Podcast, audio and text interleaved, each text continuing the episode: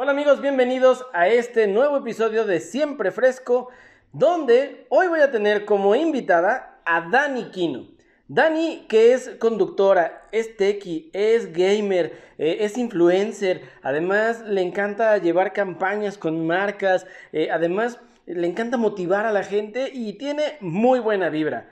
Hoy vamos a conocer más acerca de ella, qué le gusta, qué no le gusta, cómo empezó en este mundo de estar frente a una cámara, qué tan cómoda se siente, qué cosas ha tenido que dejar por estar eh, compartiendo contenido a través de sus redes y muchas cosas más. Así que no se lo pueden perder y bienvenidos a este quinto episodio de Siempre Fresco.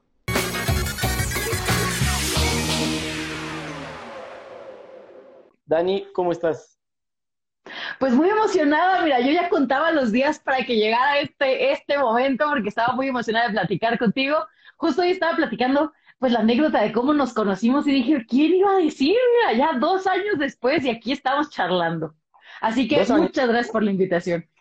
No, no, no. Un, dos. Al contrario, gracias a ti por aceptar, porque la verdad es que yo dije, mira, tengo amigos que son muy buenos en lo que hacen, la verdad. Pero tengo pocos amigos que son muy famosos. Y entonces yo digo, ¿cómo va a ser posible que Dani acepte estar conmigo en un episodio? Y mira, ¿sabes? Yo dije, no, su agenda es muy, es, muy apretada, eh, obviamente ya, ya maneja en otros niveles, eh, ya quiere estar en otros espacios. Qué honor que me des a mí la oportunidad de entrevistarte, de platicar contigo. No, no, no, yo más que feliz y mira, pues eh, eh, creo que todos hemos tenido unos, un par de años de locos o un año y cachito de locos, ¿no? Entonces, híjole, para mí la verdad es que es todo un gusto estar aquí contigo, estar en nuestra transmisión y, vamos, vamos a darle un, saludo a todos los del chat que se están uniendo. Mm, gracias por estar aquí y, pues bienvenidos. Ya por ahí alguien puso, trátala bien, Fermín Cuarto. sí. sí. Prometo que la voy a tratar bastante bien. Oye, a ver, bueno, para los que, digo, porque la gente que te sigue, tus seguidores y los míos, pues digamos que alguno, seguramente alguno, este, pues está ahí como entre que nos conoce a los dos, pero pues muchos de mis seguidores, por el medio y por el tipo de seguidores que tengo, pues no te conocen. Y obviamente los tuyos, pues a mí, pues tampoco, ¿no? Además por ser menos famoso que tú, obviamente. Ay, basta. Yo no tengo cursos de crearla, ¿eh? Por ejemplo. bueno, puedes, puedes tener uno. Podemos platicar de eso. Te puedo. Eh, este, tengo buenas relaciones. Podría ser, podría ser. Oye, no, pero bueno, para los que no, eh, para los que no te conocen, que pues ahora van a ser pocos, ¿desde hace cuánto te dedicas a algo relacionado a la comunicación, a la tele? Tú dijiste que desde chiquita, pero ¿hace cuánto es chiquita? Eh, pues mira, digo, desde chiquita me encantaba eh, acaparar cámaras en mis fiestas de cumpleaños, en las fiestas de cumpleaños de los otros niños, Festival de la Primavera. Pero eh, ya en forma a esto de la creación de contenido o de la conducción de, contenido digital fue en 2000, 2015. 2015 entré a trabajar para Xbox México y yo era la conductora de las cápsulas, pues, de contenido que se hacían en, pues en un programa que, que se llamaba Inside Xbox. ahí pues entrevistábamos a diferentes personalidades del mundo de los videojuegos, transmitíamos en vivo, eh, cubríamos eventos y demás, ¿no? Eh, y después pues ya como que eh, esta parte de, de, hacer contenido digital como que dio una vuelta y entré a trabajar en un sitio de tecnología que, que se llama 1.0 y entonces pues es conocer todo lo relacionado con tecnología, ¿no? Yo llegué en blanco, o sea, yo no sabía ni cómo configurar la, la, eh, la videocasetera en la tele, ¿no? O sea, si no fuera porque los cables tenían colores, yo no hubiera tenido ni idea de cómo hacer eso. Entonces, llego a un sitio especializado en tecnología y es aprender así, eh, rapidísimo, ¿no? Express.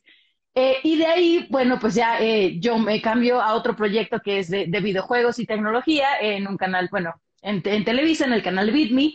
Eh, ahí ya tenía pues un eh, noticiero de tecnología todos los días en vivo, después tenía un programa como de revista que se llamaba She Sports, eh, y así. Y actualmente estoy en un programa que habla de tecnología, de videojuegos, de cultura pop, de memes, que justamente se llama No Memes, que, que es en TV UNAM.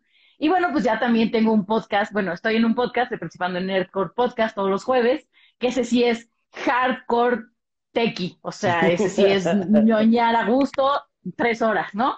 Entonces, pues nada, digo, eh, eso es eh, como mi camino por la creación de contenido. Oye, y está padre, pero ¿desde que empezaste ya te gustaba la tecnología o, o fue... Muy bonito y todo, pero...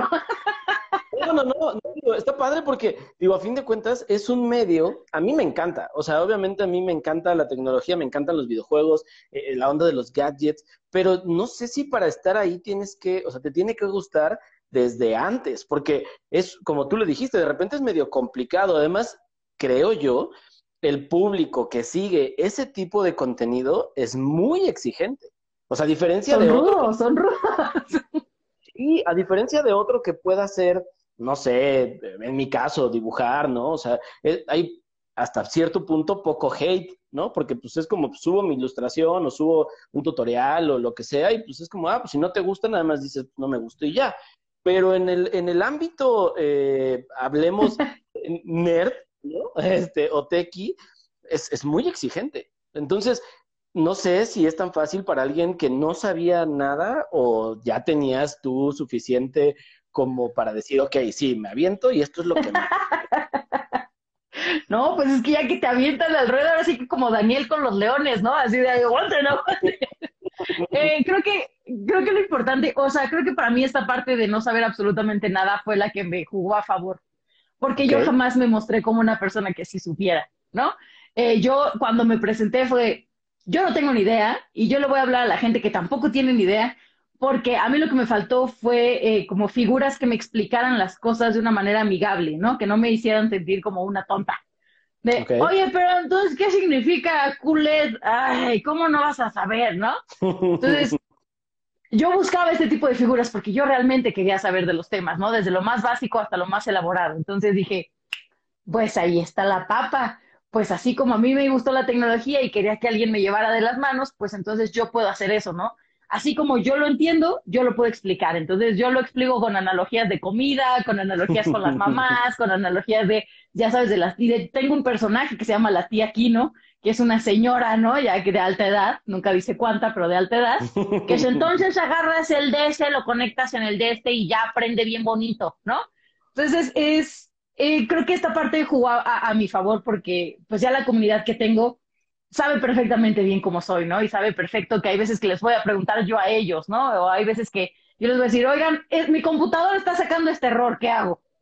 Entonces, somos como, todos estamos en el mismo escalón, en la comunidad, así que en los dinosaurios, así como nos llamamos, ¿no? Aquí nadie es mejor que nadie, sino todos nos ayudamos, somos una gran comunidad eh, de muchísima cooperación, de muchísima colaboración, y, y creo que eso fue eh, el punto de gane, ¿no? Poder hablarles con la neta, decir, pues yo no sé y vamos a ver qué pasa. Eso, eso para mí creo que se me hace bien padre, sobre todo en un ambiente en el que, te digo, todos son como muy, eh, eh, o sea, muy clavados, ¿no? O en la onda tequi eh, es muy clavado. Si yo digo, no sé, por ejemplo, se me ocurre decir, ah, es que yo, para mí las Mac son lo mejor, uff, o sea, sí, ¿no? no, son la peor. Así, si yo digo PlayStation, así, PlayStation es el mejor, la mejor consola, no, me van a patrocinado tu video, ¿eh? bueno fuera, bueno fuera, es, es, plan con maña, plan con maña. Vamos a, ir a hacerle ojitos a Sony este, o a PlayStation para que ahí se moche. Este, no, pero eh, digo, o sea, sí es, sí es una comunidad así, pero está bien padre que, que justamente el mostrar esta, esta faceta, ¿no? Tuya, como mucho más alivianada, como menos, este, yo soy la experta, eso creo que eh, está, se agradece mucho en un medio en el que, pues obviamente hay muchos, ¿no? Hay muchos sitios, hay muchas revistas, hay muchos blogs que, que, que tienen obviamente la información técnica, si quieres, ¿no? Pero la información de lo, de lo que una persona, este, común y corriente disfruta de la tecnología porque somos más los que somos comunes y corrientes y disfrutamos de podernos comprar a lo mejor un nuevo teléfono o una nueva tele, aunque no sea la, nueva tele que, tienes en tu casa, que está súper bonita, ¿no? O sea, ¿no? somos esas personas, entonces agradece que haya una persona como tú que, pues, que tiene esa, esa vibra, digámosle, la desfachatez, ¿no? De decir, así soy, está padre. pues sí. Que creo que... Sí, también me ha tocado, me ha tocado los, los haters de, ¿qué ves que les digo? Pues es que yo odio The Last of Us. O sea, de verdad odio The Last of Us. Y... Bueno, vamos a terminar. ¿Por qué?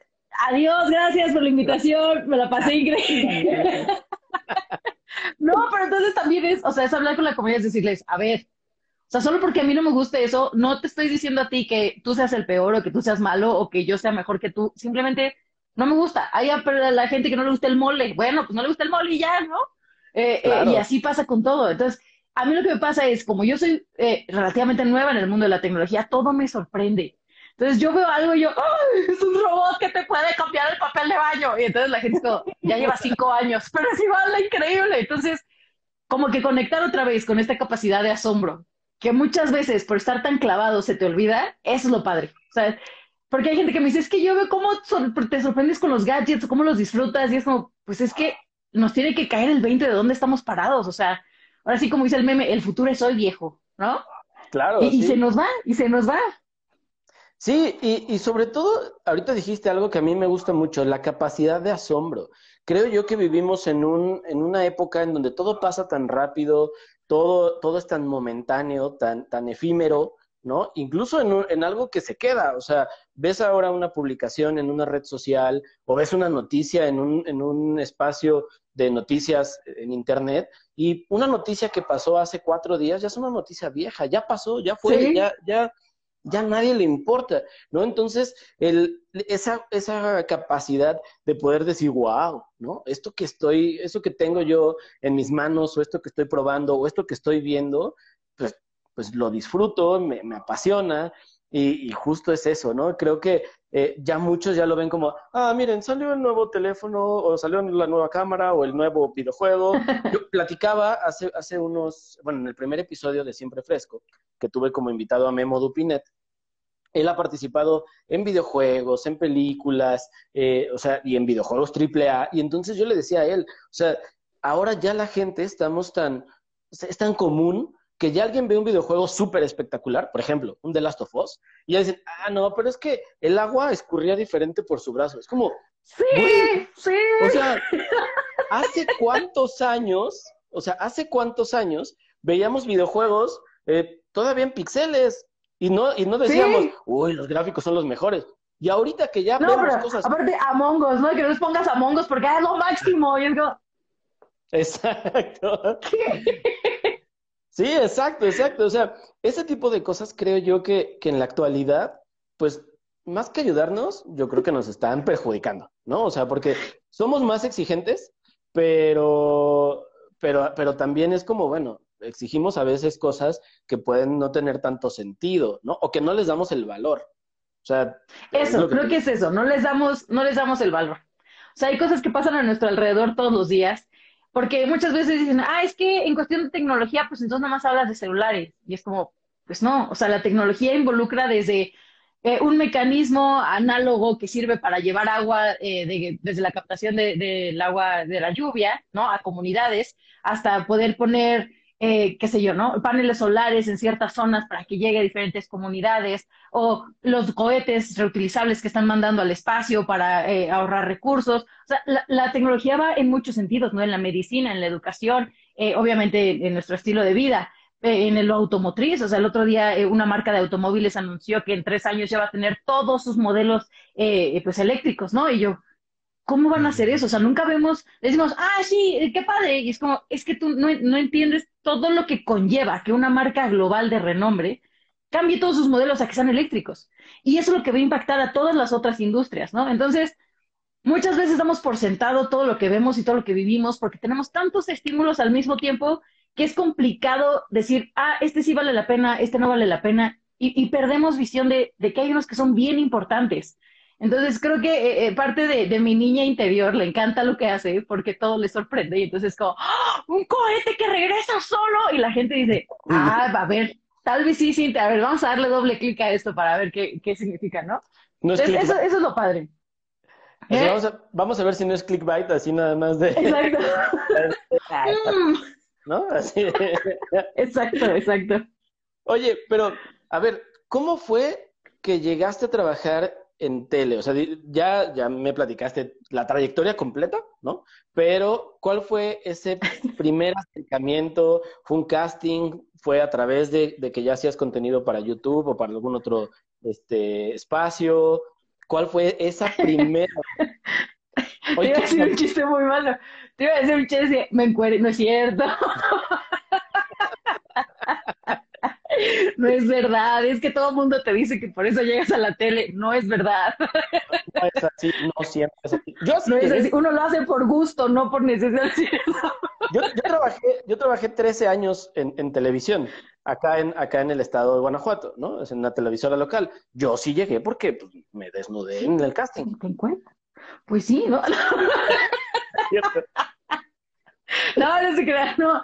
Este, pues eh, a lo largo de, estar creando contenido eh, para Xbox, eh, pues yo iba a muchos eventos de videojuegos y demás, ¿no? Entonces ahí conozco a Javier Rodríguez, que es el hijo de Gus Rodríguez, no sé, obviamente, ¿te acuerdas de Gus Rodríguez?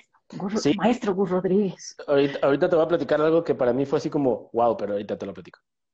Ok, ok, ok. Bueno, pues conocí a, a Gus, conocí a Javier, y pues nos veíamos en todos los eventos, platicábamos, etcétera, etcétera. Y eh, llegó un punto en el que Javier hizo como este, este proyecto que se llamaba BitMe, en el cual pues, era un nuevo canal de, Televisa, o bueno, más bien era la transformación de lo que era TIN, me parece. Y entonces él traía una parrilla completa de contenidos y me dijo, oye, ¿qué crees? Pero es que fue, fue muy vaciado. Yo había renunciado a 1-0 porque tenía una oferta de trabajo. Yo dije, adiós, popos, ¿no? Y ya que dije, oye, ¿cuándo entramos? En la nueva chamba me dijeron, uy, ¿qué crees? Que dijo mi mamá que siempre no. Y yo, entonces me quedé sin trabajo. Entonces yo ya llevaba seis meses sin trabajo. Total que me aceptan en una agencia en donde tú y yo nos conocimos. Em, dije, ya, por fin, chamba, después de seis meses, esto es como maná del cielo, ¿no? Y a los tres meses que yo en ese trabajo me habla Javier y me dice, oye, ¿qué crees? Es que tengo este proyecto en televisión y estás pensada para tres programas. Yo, sí, no te preocupes, yo salgo a trabajar a las seis, yo puedo grabar a partir de esa hora. Y me dijo, no, yo te necesito todos los días diario a las cuatro de la tarde porque vas en vivo a las seis de la tarde. Y yo, yo es que no puedo renunciar, yo acabo de entrar. Dice, pues piénsale, ¿no? y yo, mm", dije, bueno, ¿qué es lo peor que puede pasar? Y ya, y entonces renuncié a mi trabajo en la agencia y empiezo a trabajar a ver si en Televisa, justo por esta relación como de pues de amistad que yo tenía con, con Javier. Obviamente pues hice mi casting y todo muy, muy propio todo el proceso y estaba muy nerviosa. Y cuando me dijeron que se había quedado ya así, ¡ah! No, así mi frutzi, así, pues, ¡ah! Este, y, pues ya, o sea, empezamos ahí ese proyecto. Termina, bueno, nos, nos van eliminando por etapas como en, en Big Brother, por cortes de presupuesto. Y aparte en la misma casa de Big Brother, entonces cada que se iba una oleada le cantábamos, qué difícil se me hace. Así su mochilita Entonces, eh, nuestra, ah, bueno, a mí me tocó en la oleada de diciembre, que nos, pues, nos sacan de, de, bueno, nos quitan del proyecto, me vuelvo a quedar sin trabajo y yo, no puede ser, o sea, esto es una broma. Y en eso, así, correo de TV UNAM. Dani, estamos interesados en trabajar contigo, ¿qué piensas? Y yo, Jalostitlán, claro que sí. Ah. Y justo hoy, hoy grabamos el programa de un año, o sea, ya se cumplió un año de ese programa, entonces agradecida con el de arriba. Oye, entonces tu primera experiencia en tele, o sea, en tele como tal, fue en BitMe.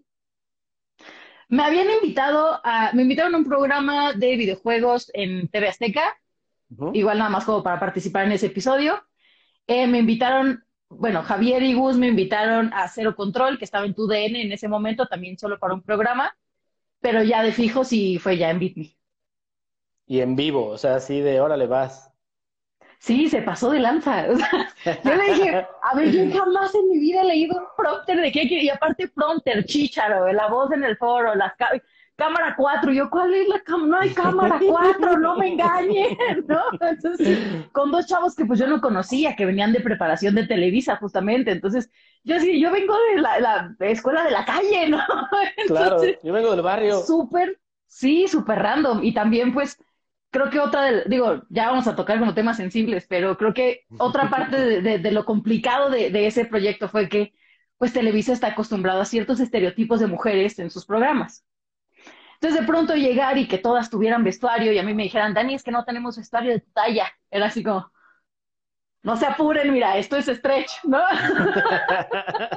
o no se apuren, aquí las playeras de Walmart salen en 3%, no hay, no hay agüite, ¿no? Eh, o que, o que te, pues te van dando este tipo de comentarios, ¿no? De, mm, es que Dani lo hace muy bien, pero es que si bajara de peso, o es que mejor agárrala desde este ángulo, y es como, pues ya que les valga, o sea, pues también necesitamos mostrar, eh, pues, diversidad de, de, cuerpo, diversidad de formas, diversidad de, de todo, ¿no? De colores y sabores. Entonces creo que esa también era una de mis metas de, de Bitme, decir, aquí estoy y, sí se puede. Y yo creo que también, o sea, yo no quería tocar ningún tema que tuviera que ver con, con, la onda de, la mujer frente a una pantalla para no tocar algún tema sensible, que bueno que lo hiciste tú porque tú eres mujer, ¿no? Eh, ya me la mano, ya me echaste la mano. Pero, pero yo sí soy mucho de la idea de que está bien feo eh, que solamente sea eso, o sea, que solamente sea la parte de si está bonita, si tiene buen cuerpo, si se ve bien, si, si le pones el vestidito. Yo trabajé en, en TV Azteca Bajío en un programa de fútbol, ¿no? Yo hacía las cápsulas, digamos, de, de color, eh, porque, porque sí me gusta el fútbol, pero nunca fui así de, oh, voy a este, analizar el partido. me valía mucho eso, pero pero justo era, oye, tenía, bueno, había una chica que hacía otras cápsulas, pero a fuerza tenía que ir o con vestidito, o con legging muy pegadito, o con escote, y era como de, dude, venimos a un estadio de fútbol, o sea, tampoco es como que, pues, el lugar más seguro para que una chica, este, claro, así, ¿no? Entonces, eso a mí siempre me ha, me ha chocado. Creo que también ahora la oportunidad de que haya nuevos espacios o incluso que haya nuevas alternativas dentro de la televisión abierta, o sea, más allá de, bueno, abierta o de cable, pero, pero más allá de los medios digitales, ¿no? YouTube, donde tú puedes ser como se te dé tu gana, eh, que también en otros espacios se esté abriendo a, pues así somos, o sea, somos personas normales, no tenemos por, por qué aparentar algo, porque además, a lo mejor pones a la chica que es la más escultural o a la chica, pero no tiene ni idea y no tiene, a veces no solo que no tenga idea, no tiene ni gracia, ¿no? Para estar ahí. O sea, creo, creo que la parte como mucho más fuerte y que creo que en ti eh, es, es, lo más, este, lo que más se disfruta al verte, ¿no? O sea, esa vibra, que por ahí alguien decía, ¿no? Es que, tienes muy buena vibra. Y sí, la verdad es que esa chispa, esa vibra, eh, eh, tú, o sea, lo ves y es como, wow, ya me, ¿no? O sea, porque siempre estás, obviamente sé que no siempre es así, porque pues, eh, trabajamos en un medio en el que tienes que verte bien, o sea, bien fuera de la parte física, verte bien anímicamente, eh, y sé que hay momentos en, que los, en los que a lo mejor no te sientes bien, pero siempre que estás, o yo veo un video tuyo, o veo una publicación, o veo una historia tuya, es como, ah, me puso de buenas, ¿no? Eso está padre. ¡Ah, qué bonito! Muchas gracias no, es que es la verdad, y creo que eso es lo que más agradece cuando ves a, alguien, o sea, fuera de que sea una, una chica, un, este, un chico, lo que sea, o sea, ¿no? Cuando esa persona te hace sentir cómodo, aunque no estés con ese, eh, frente a ella, eso es lo que más vale. Y entonces yo creo que en ti eso es lo que pues te ha abierto mucho más puertas. Esa, esa chispa. Dicen en el chat, vibra, aquí no está loquita. la verdad. La verdad es esa. Este mundo es de locos y hay que, hay que, este, Caro, Caro tiene una frase que obviamente es de, de Alicia en el País de las Maravillas porque es súper fan. Eh, que dice, a los locos todos estamos locos. Y a los locos hay que tratarlos con cariño. O sea, sí, así, así, así somos. Y eso está padre. Eso se agradece, te digo, muchísimo. Y, a ver, voy a retomar un poquito. ¿Cómo nos conocimos? ¿Cómo te conocí? ¿Cómo conocí a Dani Quino? Porque hubo dos cosas que a mí me llamaron mucho la atención y que quiero que toquemos en este momento, porque una tiene que ver incluso con BitMe y con ese proyecto de ¡Ah! BitMe, que además... ¡Sí es cierto! Estuvimos vinculados sin querer en ese Es verdad. Sí, o sea, eso estuvo padre, eso estuvo padre. Pero bueno, nos conocimos. Yo di un taller, una plática, eh, justamente de Creana. Y entonces... Tengo nervios de cómo vas a contar esta historia. Voy a contar mi versión. Voy a contar mi versión. ¿No? Eh, yo no sabía, o sea, yo no sabía que lo habían hecho con otra agencia. eh, o, con, con, agencia, no sabía. Yo decía, bueno, es Creana, voy al evento, llego, va a haber pizzas y voy a dibujar, ¿qué más necesito? Nada más, ¿no? Y entonces llego al evento y recuerdo muy bien, yo, yo soy como muy observador y me encanta, digo, me fijo mucho en los detalles. ¿no? Entonces, Hay que fijado. Sí, sí. me, me, recuerdo muy bien que estaba sentada, o sea, porque lo primero, digo, además tenías también creo que el cabello de color, no me acuerdo si tenías el cabello de color, o sea, si lo tenías pintado, no lo recuerdo. El caso es que tenías el cabello agarrado o de lado, y entonces lo que se veía de ti, que además que eres muy blanca también, era tu tatuaje. E, exacto, en el cuello de las rosas. Entonces cuando entro, dejo mis cosas, de repente volteo y veo tu tatuaje. Tengo que aclarar que lo primero que vi fue tu tatuaje. Fue como de, ¿what? Dije, wow, qué cool. O sea, primero dije, no manches, está increíble el color, el tatuaje, eh, o sea, el, tu estilo. Dije, no manches, está increíble, ¿no? Y pasó. Dijo, sí, está loca. una de las cosas, una de las cosas creo que yo no haría, me, encantan los tatuajes, ¿no? Yo pues obviamente estoy tatuado, eh, creo que sería tatuarme el cuello, porque me da miedo. O sea, y entonces cuando lo vi dije, qué cool que una chica con ese tamaño de tatuaje en el cuello, ¿no? Dije, está increíble. Y recuerdo que creo que lo primero que me acerqué y te dije fue, está bien padre tu tatuaje. Sí creo que fue lo único que, que eh, platicamos muy poquito ese día porque después tú te fuiste corriendo, creo que a otro evento. Mi tatuaje de la rosa de, del mazapán. Dice que la rosa es la del mazapán. Exacto. Hay que ponerle aquí de la rosa. de la rosa aquí, es, es el que sigue. Es, el tamaño jumbo, ¿no? Es el, el grandote. Acá vamos a poner el de chocolate. Exacto. ¿Qué tomaron como stencil? Así, la envoltura, así que la abres sin que se rompa. Y entonces te digo que, que llego, veo tu tatuaje, te dije, este, oye, está bien padre tu tatuaje. Creo que no sé si te pregunté si te había dolido o algo así. Y ya, y platicamos muy poquito. Y entonces dije, ah, qué buena onda, qué, qué chica tan, tan, tan agradable, porque platicamos. Y hasta ahí quedó en ese momento. Después, había alguien, eh, otro chico, de un canal de YouTube que hacía, si no me equivoco, videos para niños, este, como de eh, educación para infantil. Y entonces algo que me llamó mucho la atención y desde ese momento dije, órale, qué raros son los, eh, la interacción o el cómo, cómo ya ubicas a una persona en este medio, o bueno, en esta época de medios digitales, ¿no?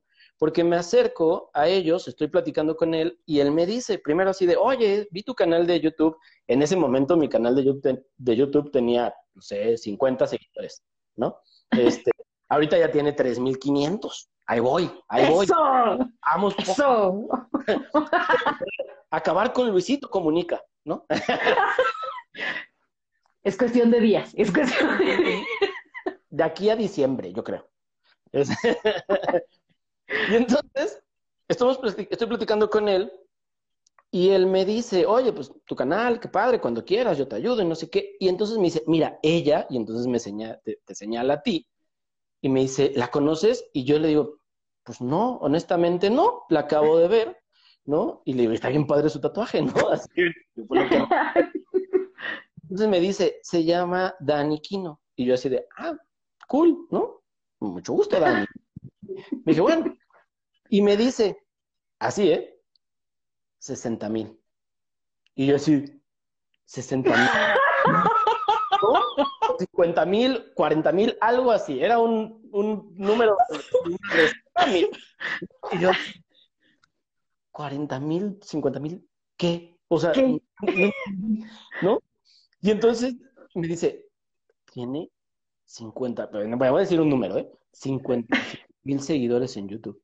No, está del otro lado. O sea, ella ya va, va muy bien. Y yo así de, ah, órale. No, que, órale, qué padre.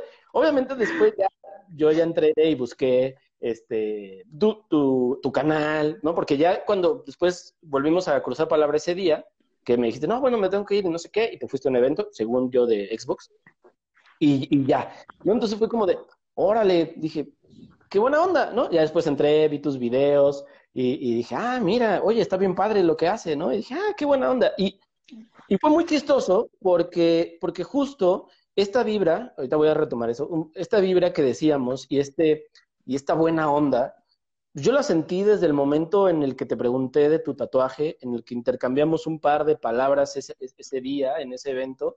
Dije, no manches, qué buena onda, qué, qué, qué chavita tan buena onda y qué padre que haya chicas así, ¿no? O sea, ya después te digo, ya vi eh, a lo que te dedicabas y dije, wow, ¿no? O sea, ya, sí, la verdad es que además de tener una muy buena vibra, eh, es muy buena en lo que hace. Entonces, eh, Déjame le paso esto a mi mamá porque no me va a creer.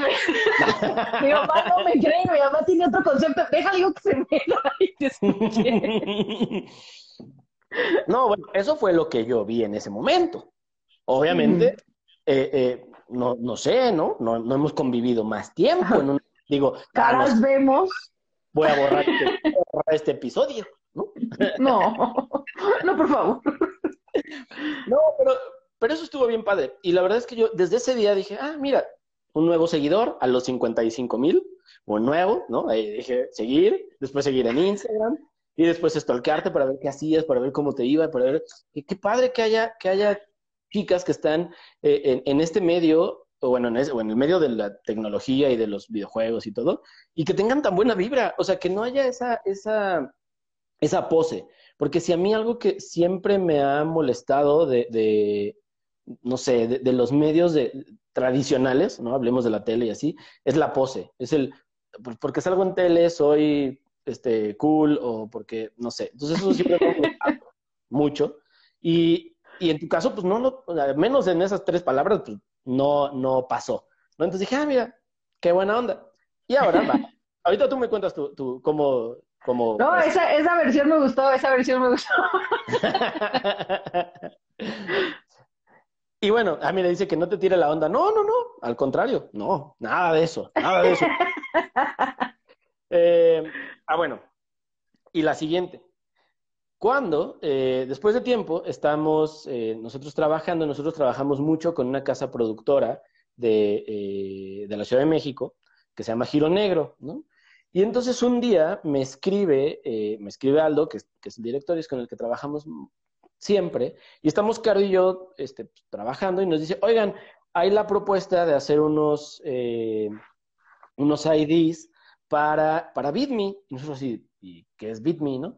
No, pues es un nuevo canal de tecnología, de Televisa, justo van a quitar Teams y lo van a cambiar y no sé qué. Y nosotros así, ah, ok, cool, ¿no? Dije, ah, qué buena onda. Vamos a darle. Era, pues, darnos en nuestro mero mole, ¿no? O sea, bueno, al menos en el mío era videojuegos, era gadgets, era ilustración de cosas tecnológicas y de, Y de todo eso. Eh, entonces, pues nos tocó hacer todos los gráficos de esos, de esos IDs, del lanzamiento del, del canal, si no, si no mal recuerdo. Que, que, pues para nosotros fue como, wow, ¿no? También vamos a ver nuestro trabajo en un canal de televisión, ¿no? Entonces eso estuvo bien padre pues y de repente pues nos mandan así todo el paquete, ¿no? O sea, esto, pues yo creo que unos seis Todo el pack. nos mandaron el pack de Bitcoin, así. Yo creo que como seis meses antes de que se estrenara el, no, como unos tres o cuatro meses antes de que se estrenara el canal, y de repente nos mandan así todos los, este, los casting, bueno, las fotos de los casting, los, los conductores, nos mandan así todo, este, los books.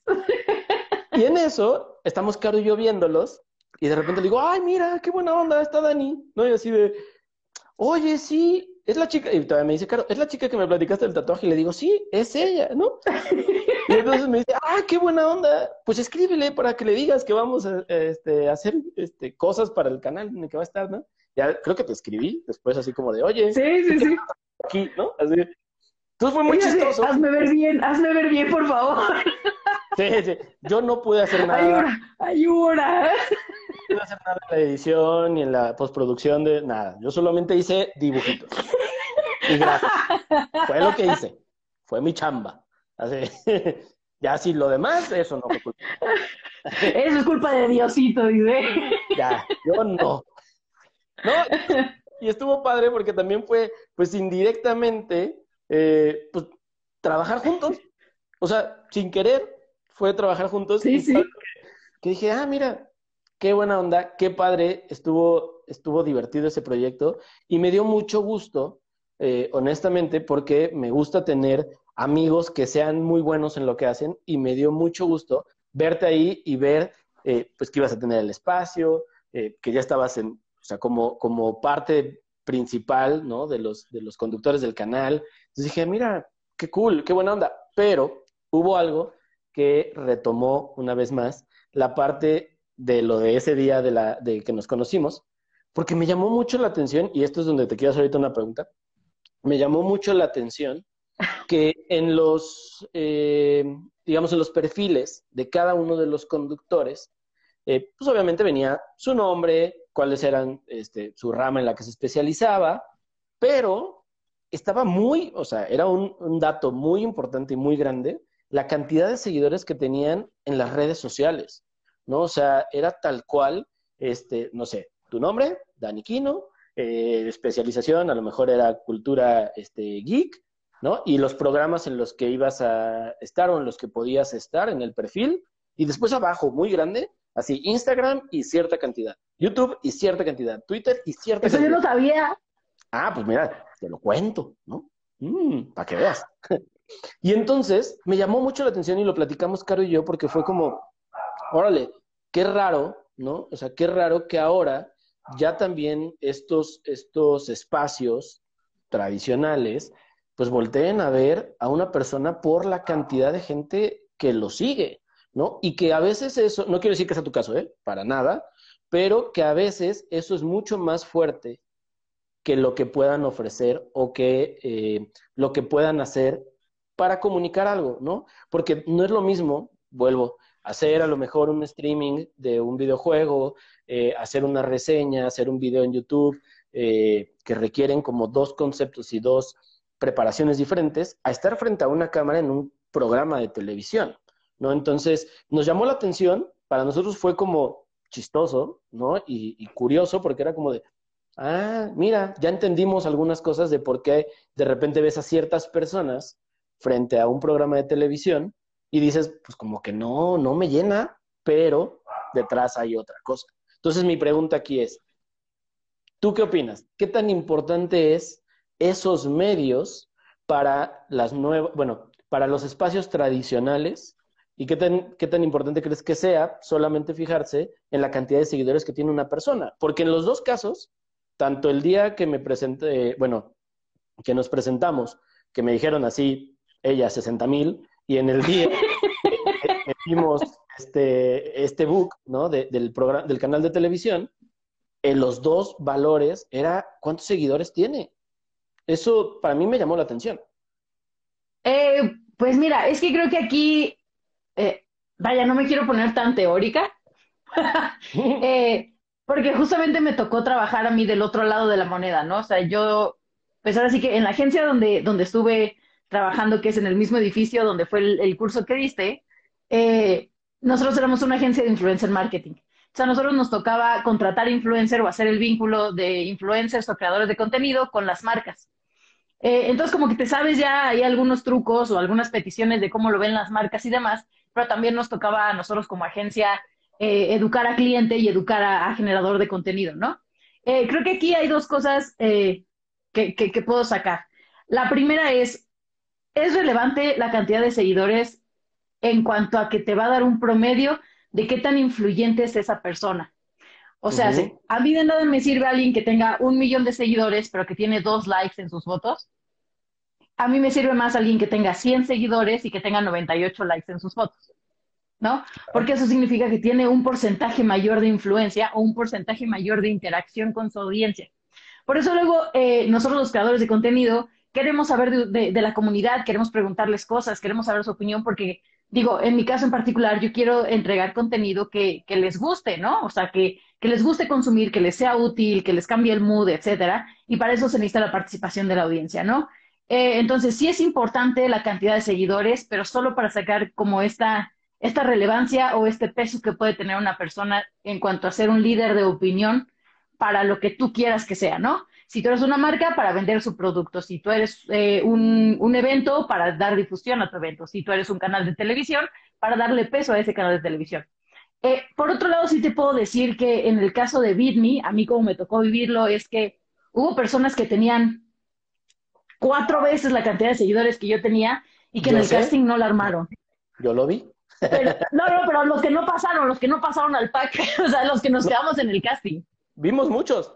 O sea, no, vimos a los que ya estaban y vimos a los que... Ya los que... O sea, había gente que también tenía muchísimos seguidores, pero que al momento del casting nada más no la armó. Y al contrario, había, eh, pues ahora sí que gente que estaba súper preparada, que tenía muchísima idea del tema y que tenía mucho carisma cuadro y que no tenía nada de seguidores, pero que aún así estaban en espacios muy importantes en el canal.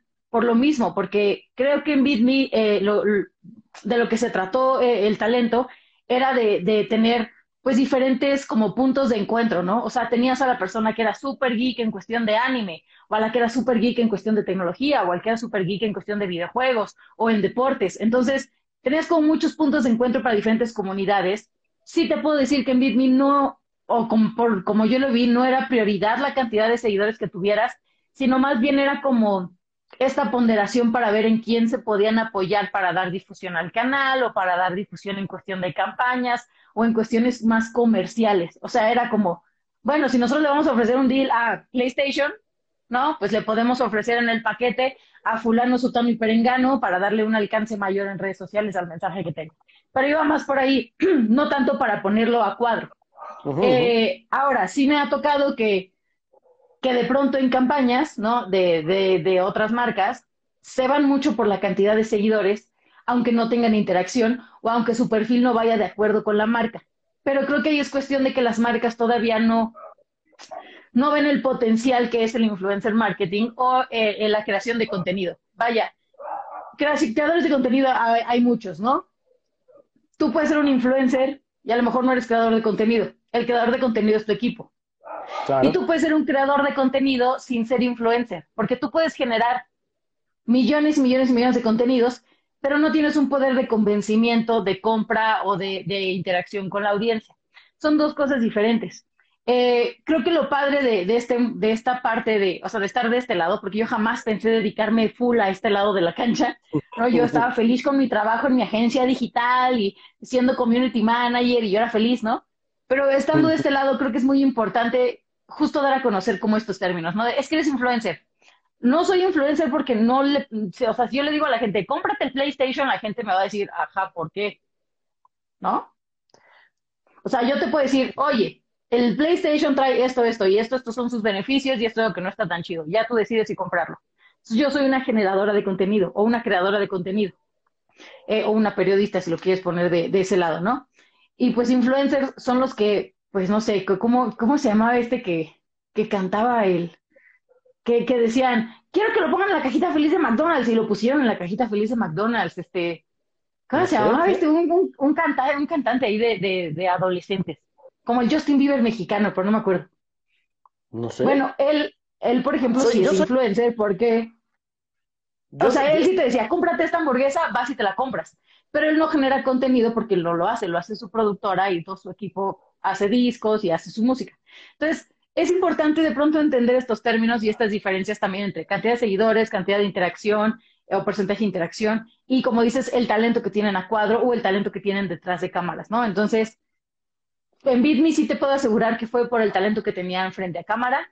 En otras campañas pasa de todo.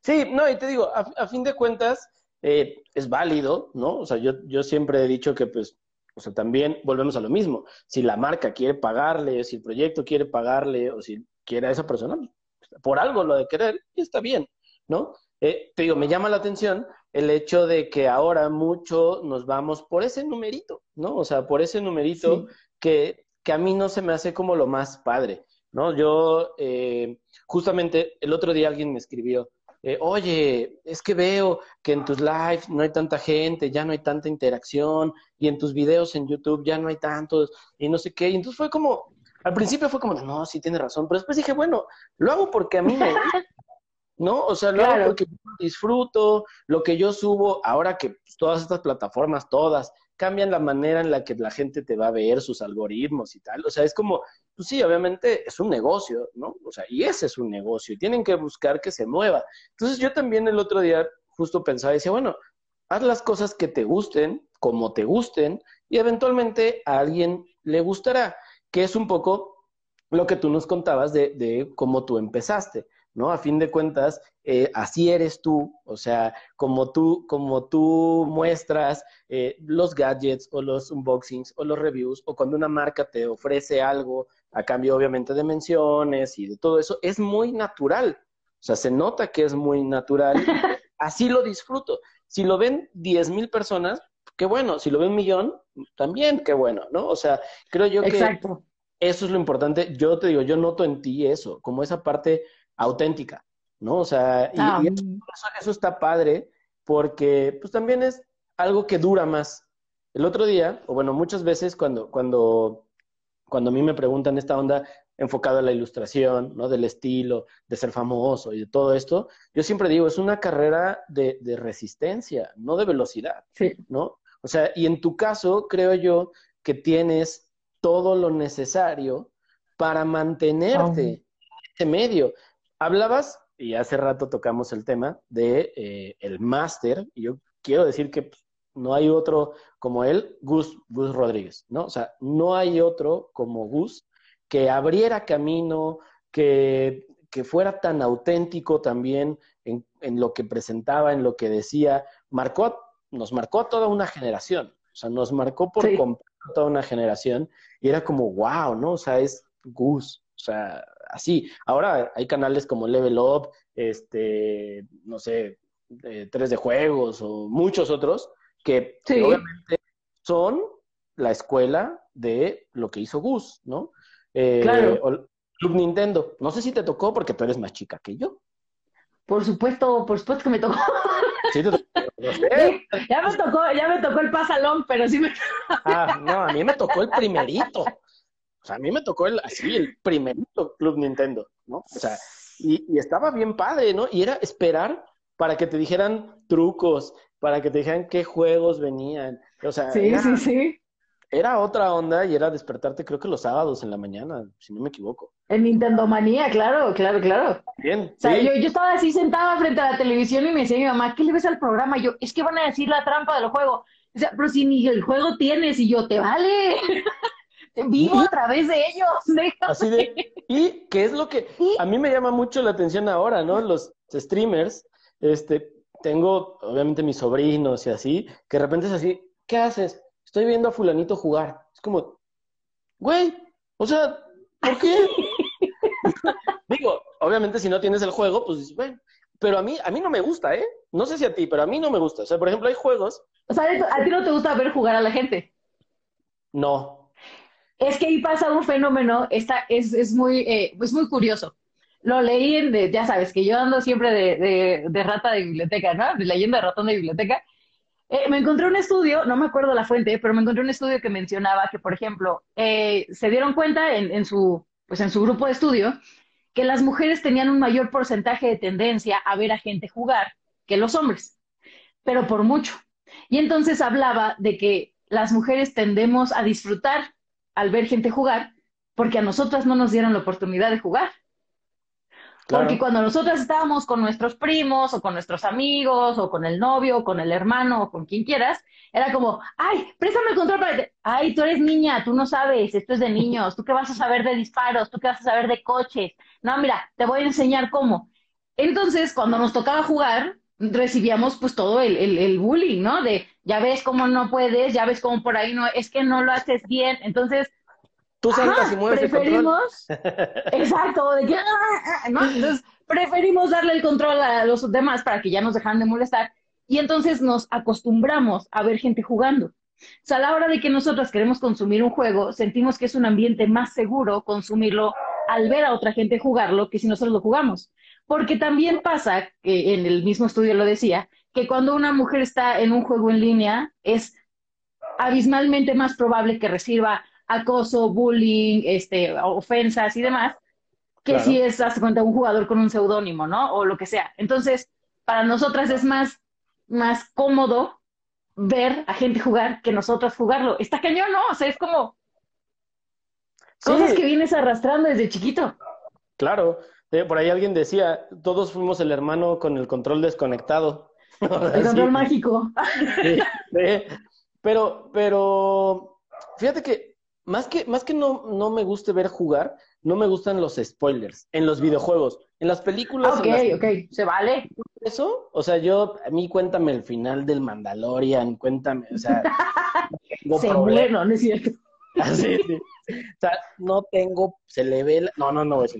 Este, eh, o sea, en películas alguien llega y me dice, es que te eh, no me pasa nada. Pero en los videojuegos que tienen una historia, o sea, no puedo. Puedo ver a alguien de repente, ¿eh? de repente puedo ver algún stream de alguien jugando, no sé, este Call of Duty o jugando algún partido de FIFA o Fortnite, no sé. O sea, eh, digo, no me desagrada, ¿no? No es como que diga, uy, voy a estar toda la tarde viéndolo, ¿no?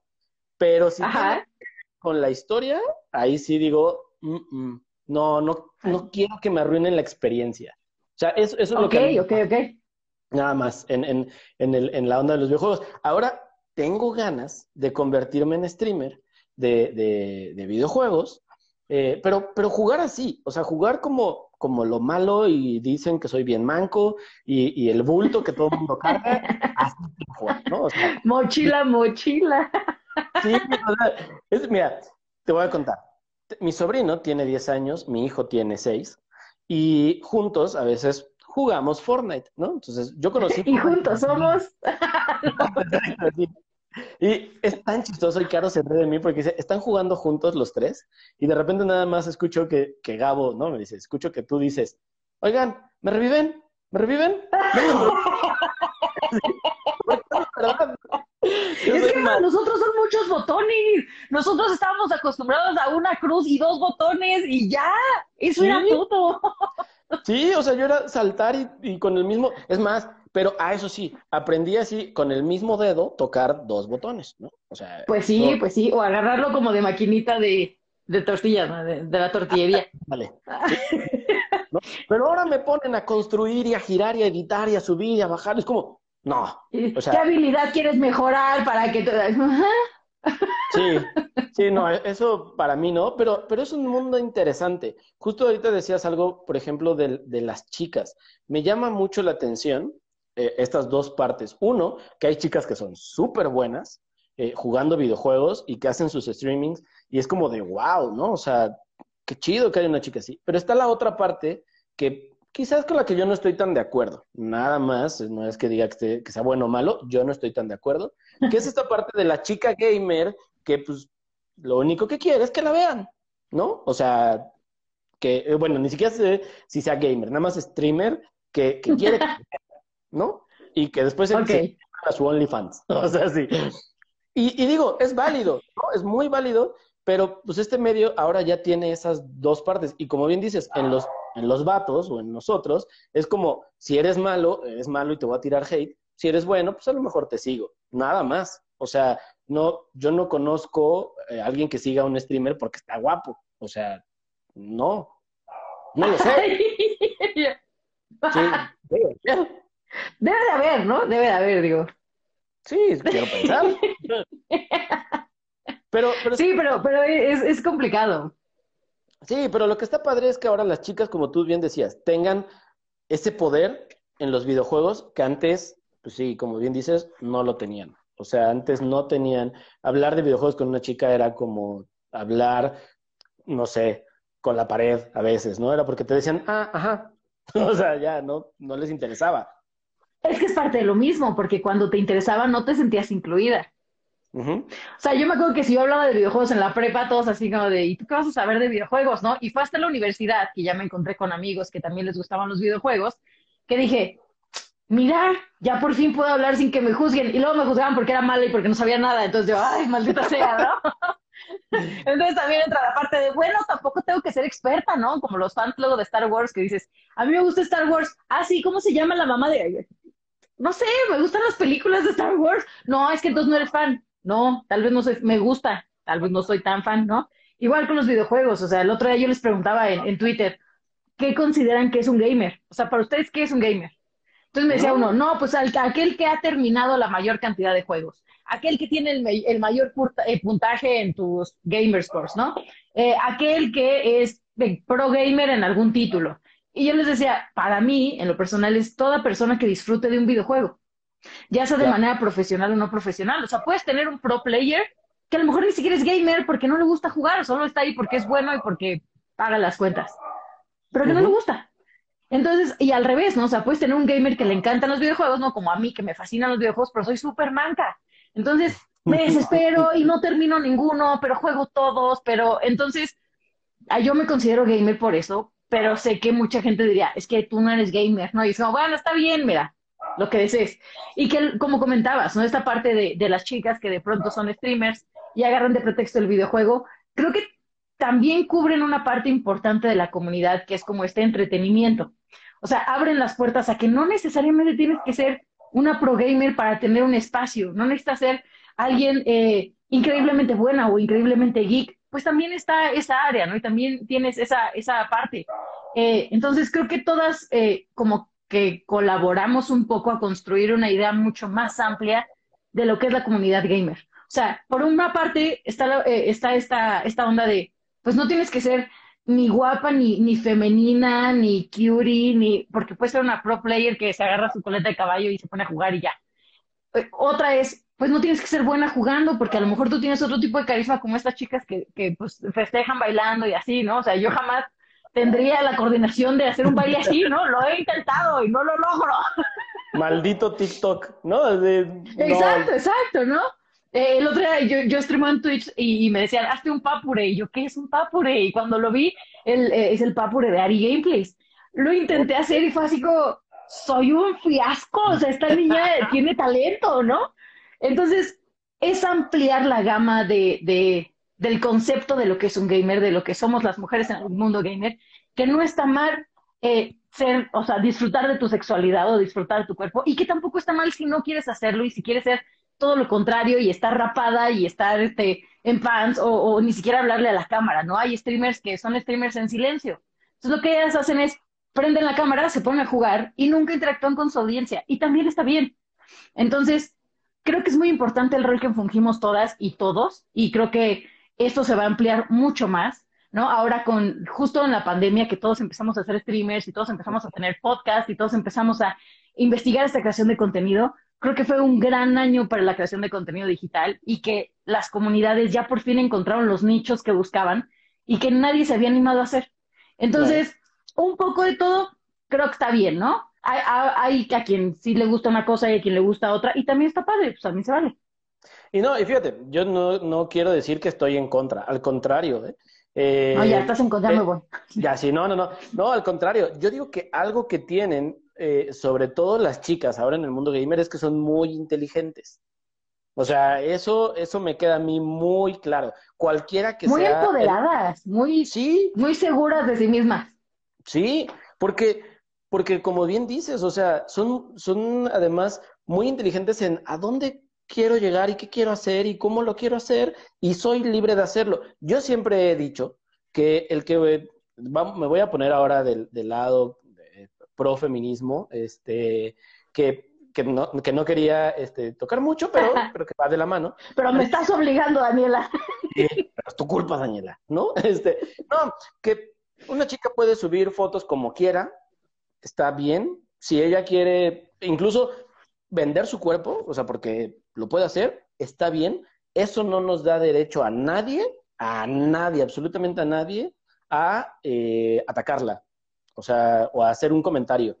Que obviamente las redes eh, te dan la posibilidad y dan la posibilidad a alguien a que lo pueda hacer, pues sí, pero eso no te da derecho a hacerlo. Y en este caso, las chicas que lo hacen, pues está bien. Si yo tuviera el cuerpo, el carisma, eh, la gracia que tú dices, eh, muchas chicas, para hacerlo, yo lo haría.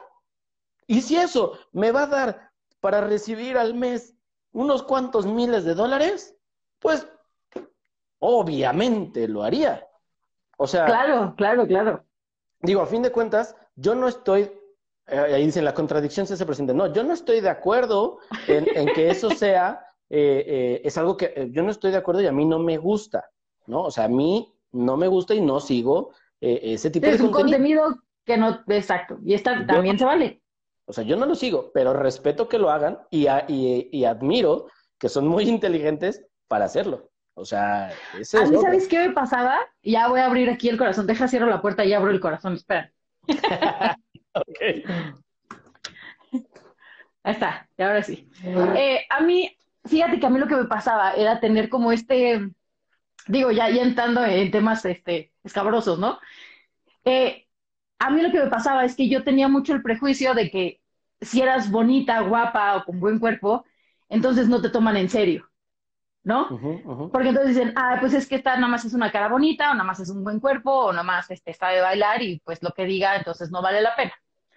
Y entonces yo me fui al otro extremo, ¿no? Yo decía, no, es que yo quiero que lo que yo diga valga la pena y quiero que me, ya sabes, que me reconozcan por mi inteligencia y mis bonitos sentimientos. Y entonces descuidé mucho eh, mi parte, pues, de salud o física o la que quieras, ¿no?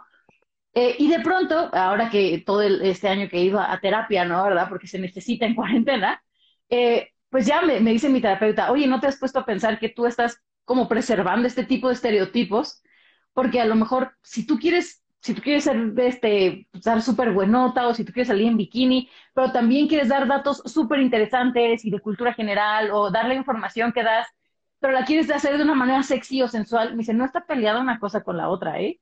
Y, que, y, tú tienes que tener claro que puede ser tanto, eh, no sé, este, esta figura súper sensual, que también va de la mano con ser una figura eh, o un líder de opinión o una periodista hecha y derecha. Entonces me dicen, no te peles tú, porque entonces también estás preservando estereotipos que no queremos preservar. Y yo, tiene toda la razón, ¿no?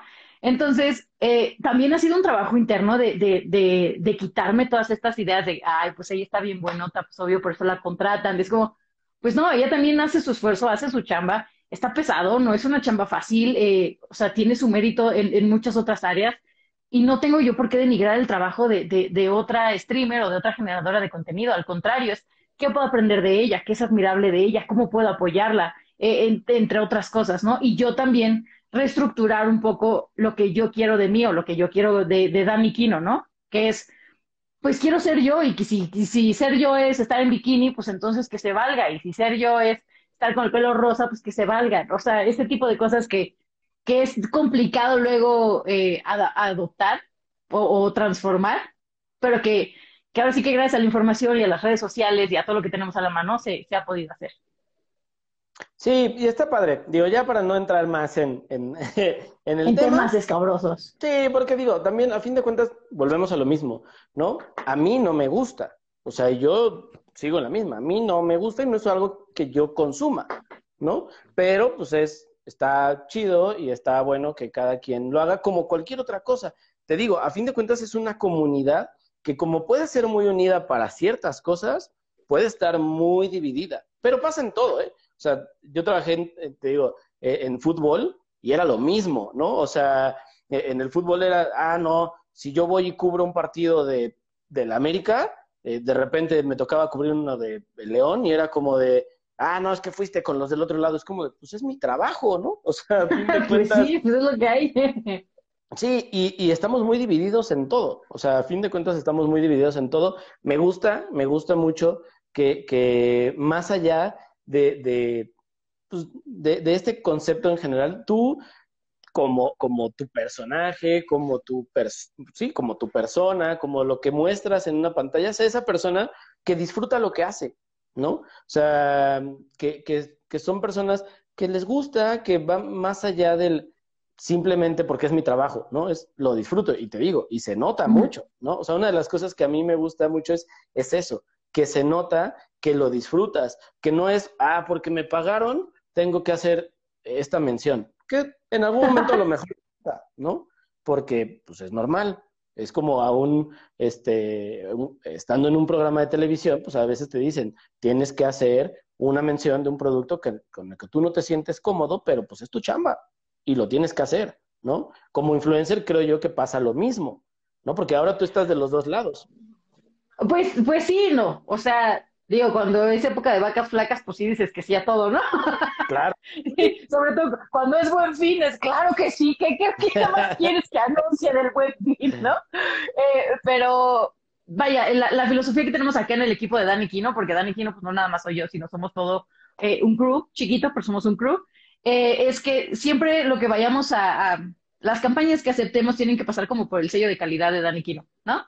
Es, a ver, esta marca está anunciando su nuevo celular Eh, ¿Qué tiene de bueno esto y esto y esto? ¿Qué tiene de malo? ¿Qué reseñas hemos visto? ¿Qué ha salido? ¿Qué se ha filtrado? ¿Cuál es la reputación de la marca? Eh, la gente cómo reacciona ante esta marca, ¿no? Y, de pronto es, ah, ok, sí, sí cumple los requisitos, sí es algo que usaríamos, sí es algo que, que creemos que es bueno para nuestra comunidad, entonces sí aceptamos esa pauta. Si de pronto nos llega una campaña que es así como con cientos de miles de pesos, ojalá, ¿verdad? Pero así que, este, de mucho dinero, ¿no? Pero vemos que a lo mejor es un sitio que no es tan fidedigno o es una aplicación que nosotros ya probamos y que está medio chafa o que vemos que es una marca que a lo mejor está asociada a temas controversiales, ¿no? Como maltrato infantil o explotación infantil o este tipo de cosas, si es como de, oye, muchas gracias, pero no gracias, ¿no? Eh, entonces, eh, uno de, una de las ventajas de nosotros ser nuestro propio equipo es que podemos tomar esas decisiones. Ahora, que sí de pronto, pues hay momentos en los que no tenemos eh, campañas y es como, y si anunciamos hasta el sartén, ¿no? De que, ay, los calcetines que se conectan por Wi-Fi o lo que sea, pero pues lo importante siempre es pasar como ese filtro de, pues, de calidad. Pero tiene mucho que ver porque el, el, que tú ya tienes experiencia, ¿no? O sea, el que tú ya has ido agarrando experiencia, obviamente, con el paso de los años, de poder definir incluso qué va y qué no va contigo. Eso creo que también es importante. Creo que todos los que vemos a alguien como, como en tu caso, ¿no? Que, que además estás en un medio en el que muchos envidiamos, porque la tecnología, o sea, a fin de cuentas, todos queremos tener como te decía, la tele más bonita, el nuevo teléfono, Los la nueva, sí, la nueva consola, o sea, todos queremos eso. Y si, te, y si la mayoría de las veces te lo dan eh, gratis, pues es como, wow, ¿no? O sea, ya sientes, eh, es, es, es, la envidia que todos tenemos de, lo que, de personas como tú, ¿no? O sea, de decir, ah, no manches, qué chido, ¿no? Qué chido que tenga eso. Pero tú ya puedes decir, sí, que sí y que no. Obviamente a cualquiera, a cualquiera de nosotros que llegaran y nos dijeran, oye, está esta, eh, hazme unas menciones y te regalo un Nintendo, aunque seas hiper fan de PlayStation, vas a decir, está bien. Es que ahí está, el, ahí está, ahí está el punto más importante, creo que lo acabas de comentar. Si te están pidiendo publicaciones a cambio, no es un regalo, porque tú estás ah, sí. dando trabajo por intercambio de un producto. ¿Qué pasa? La filosofía de nuestro equipo es aceptar la menor cantidad de cosas gratis posibles para no comprometernos con la marca o no tener que dar una opinión sesgada del producto, ¿no? O sea, si yo hago, por ejemplo, hice un intercambio con una computadora, no con una marca de computadoras. Entonces, a cambio de un review y de varias publicaciones, a mí me mandaron una laptop eh, gamer. Al principio decía, pues está súper bien, está padrísimo y la verdad es que me fue muy sencillo hacer el contenido porque yo estaba disfrutando mucho la computadora. Se termina, pues ahora sí que la campaña, ¿no? Yo termino de hacer mis publicaciones, les doy mi reporte, todo muy bien, feliz y contentos y nadie le debe nada a nadie. Ahorita la computadora me está fallando, ¿no? Si hubiera uh -huh. sido gratis, hubiera sido mucho más complicado que yo dijera, oigan, la computadora me está fallando, porque entonces ya te comprometes con ese regalo, ¿no? Claro. Entonces, sí a ver, yo ya no te debo nada, yo ya te di lo que tenía que darte y te lo di de la manera más objetiva. Ahora ya te estoy contando mi experiencia como usuario con esto, que es, pues me está fallando la compu. Entonces, también ese tipo de cosas las discutimos, de, oye, nos quieren mandar esto, ajá, pero a cambio de qué? No, no, que de regalo. Mm, mm, mm. Dile que les, se las intercambiamos por publicaciones para que todo quede lo más objetivo y que la gente tenga la mayor información posible sin que esté sesgada mi opinión de todo es hermoso y todo es bello, porque también tú como creador de contenido tienes una responsabilidad con tu comunidad que es darles información verídica, ¿no? O sea, si yo de pronto digo, es que esta hamburguesa es la mejor hamburguesa y alguien se la come y le hace daño, pues eso en parte es mi culpa, ¿no? Por no decirles la verdad. Entonces también ese tipo de, de, de ¿cómo te diré? De mensajes clave que nosotros tenemos que dar son muy importantes. Ya, ya, eh, también por eso es que luego tenemos ahí el consejo celestial de, mm, sí, esto sí, esto no, y así. Fíjate, yo te voy a contar algo que muchos de los que nos están viendo, porque son muchos seguidores tuyos, eh, obviamente no saben acerca de mí, es que eh, yo tengo más de seis años, nunca fui de tomar muchísimo, ¿no? Pero obviamente me echaba mis, mis cervezas o me puse borracheras, pero tiene más de seis años que no consumo alcohol, ¿no? O sea, cero alcohol, cero, eh, bueno, tabaco nunca, nunca he fumado, nunca, o sea, cero nada, ¿no? Cero este, sustancias nocivas para la salud, ¿no? Cero. Ok. Y entonces, justo esto que hablas también de, una es qué vas a dar a cambio, pero otra es cuál es tu mensaje o cuál es tu ideología, ¿no? Este, o claro. tu valor, o lo quieras poner, ¿no? O sea, como lo que quieras. eh, yo tengo muy claro que aún como ilustrador, nunca eh, voy a trabajar con una marca que tenga que ver con bebidas alcohólicas, con cigarro, con cervezas, con vino, con, o sea, con alcohol, con, lo que sea, ¿no? Entonces, es, curioso porque, eh, digo, hay una marca de cervezas que es muy conocida y que ha hecho muchas cosas con muchos ilustradores, y a mí me llama la atención, no sé si les hayan pagado, la verdad desconozco y no quiero hablar de más, pero sí sé que les mandaban, este, obviamente a cambio, o no sé si a cambio, pero como parte también del, del proyecto, pues cartones de cerveza. Su dotación. Su dotación de cerveza. Y era como, va, o sea, a lo mejor me gustaría ilustrar una etiqueta, porque pues se va a estar viendo en, en, en las estanterías o lo que sea, ¿no? Pero si me lo vas a cambiar por algo que yo no consumo, es más, que yo no quiero promover, pues se me hace absurdo, ¿no? Y se me hace algo claro que va hasta en contra de lo que tú piensas. Hace unos, eh, hace unos meses, justo me escribieron de una, eh, de una marca, de un vino, ¿no? Este, de acá del estado, para hacerme una entrevista y que para que saliera y que porque, eh, les gusta mucho mi trabajo y tal. Y fue así como, fue la primera vez que a una marca relacionada le tuve que decir, no. O sea, la verdad pues es que te agradezco mucho que pienses en mí, que, creas que mi trabajo eh, vale mucho o que puedo influenciar a la gente, pero parte de influenciar a la gente es, en mi caso, decir, yo no estoy eh, a favor de ese tipo de productos, entonces, pues mejor me quiero mantener al margen. Que aquí, pues es la parte que tú bien dices, ¿no? Es ser también tú muy consciente. Y algo que a mí me quedó muy claro cuando yo trabajé en televisión, yo entré a trabajar en televisión a los 16 años. Y, trabajaba en un programa para niños, ¿no? Ok.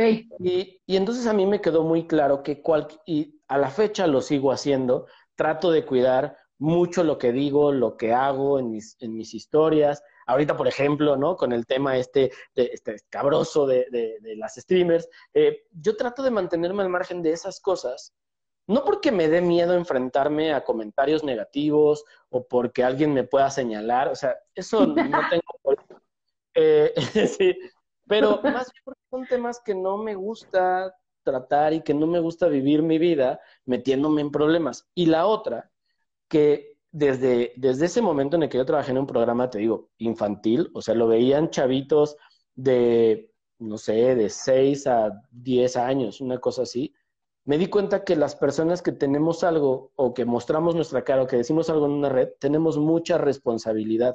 Y eso a veces a muchos se nos olvida. O sea, sí, de acuerdo, de acuerdo.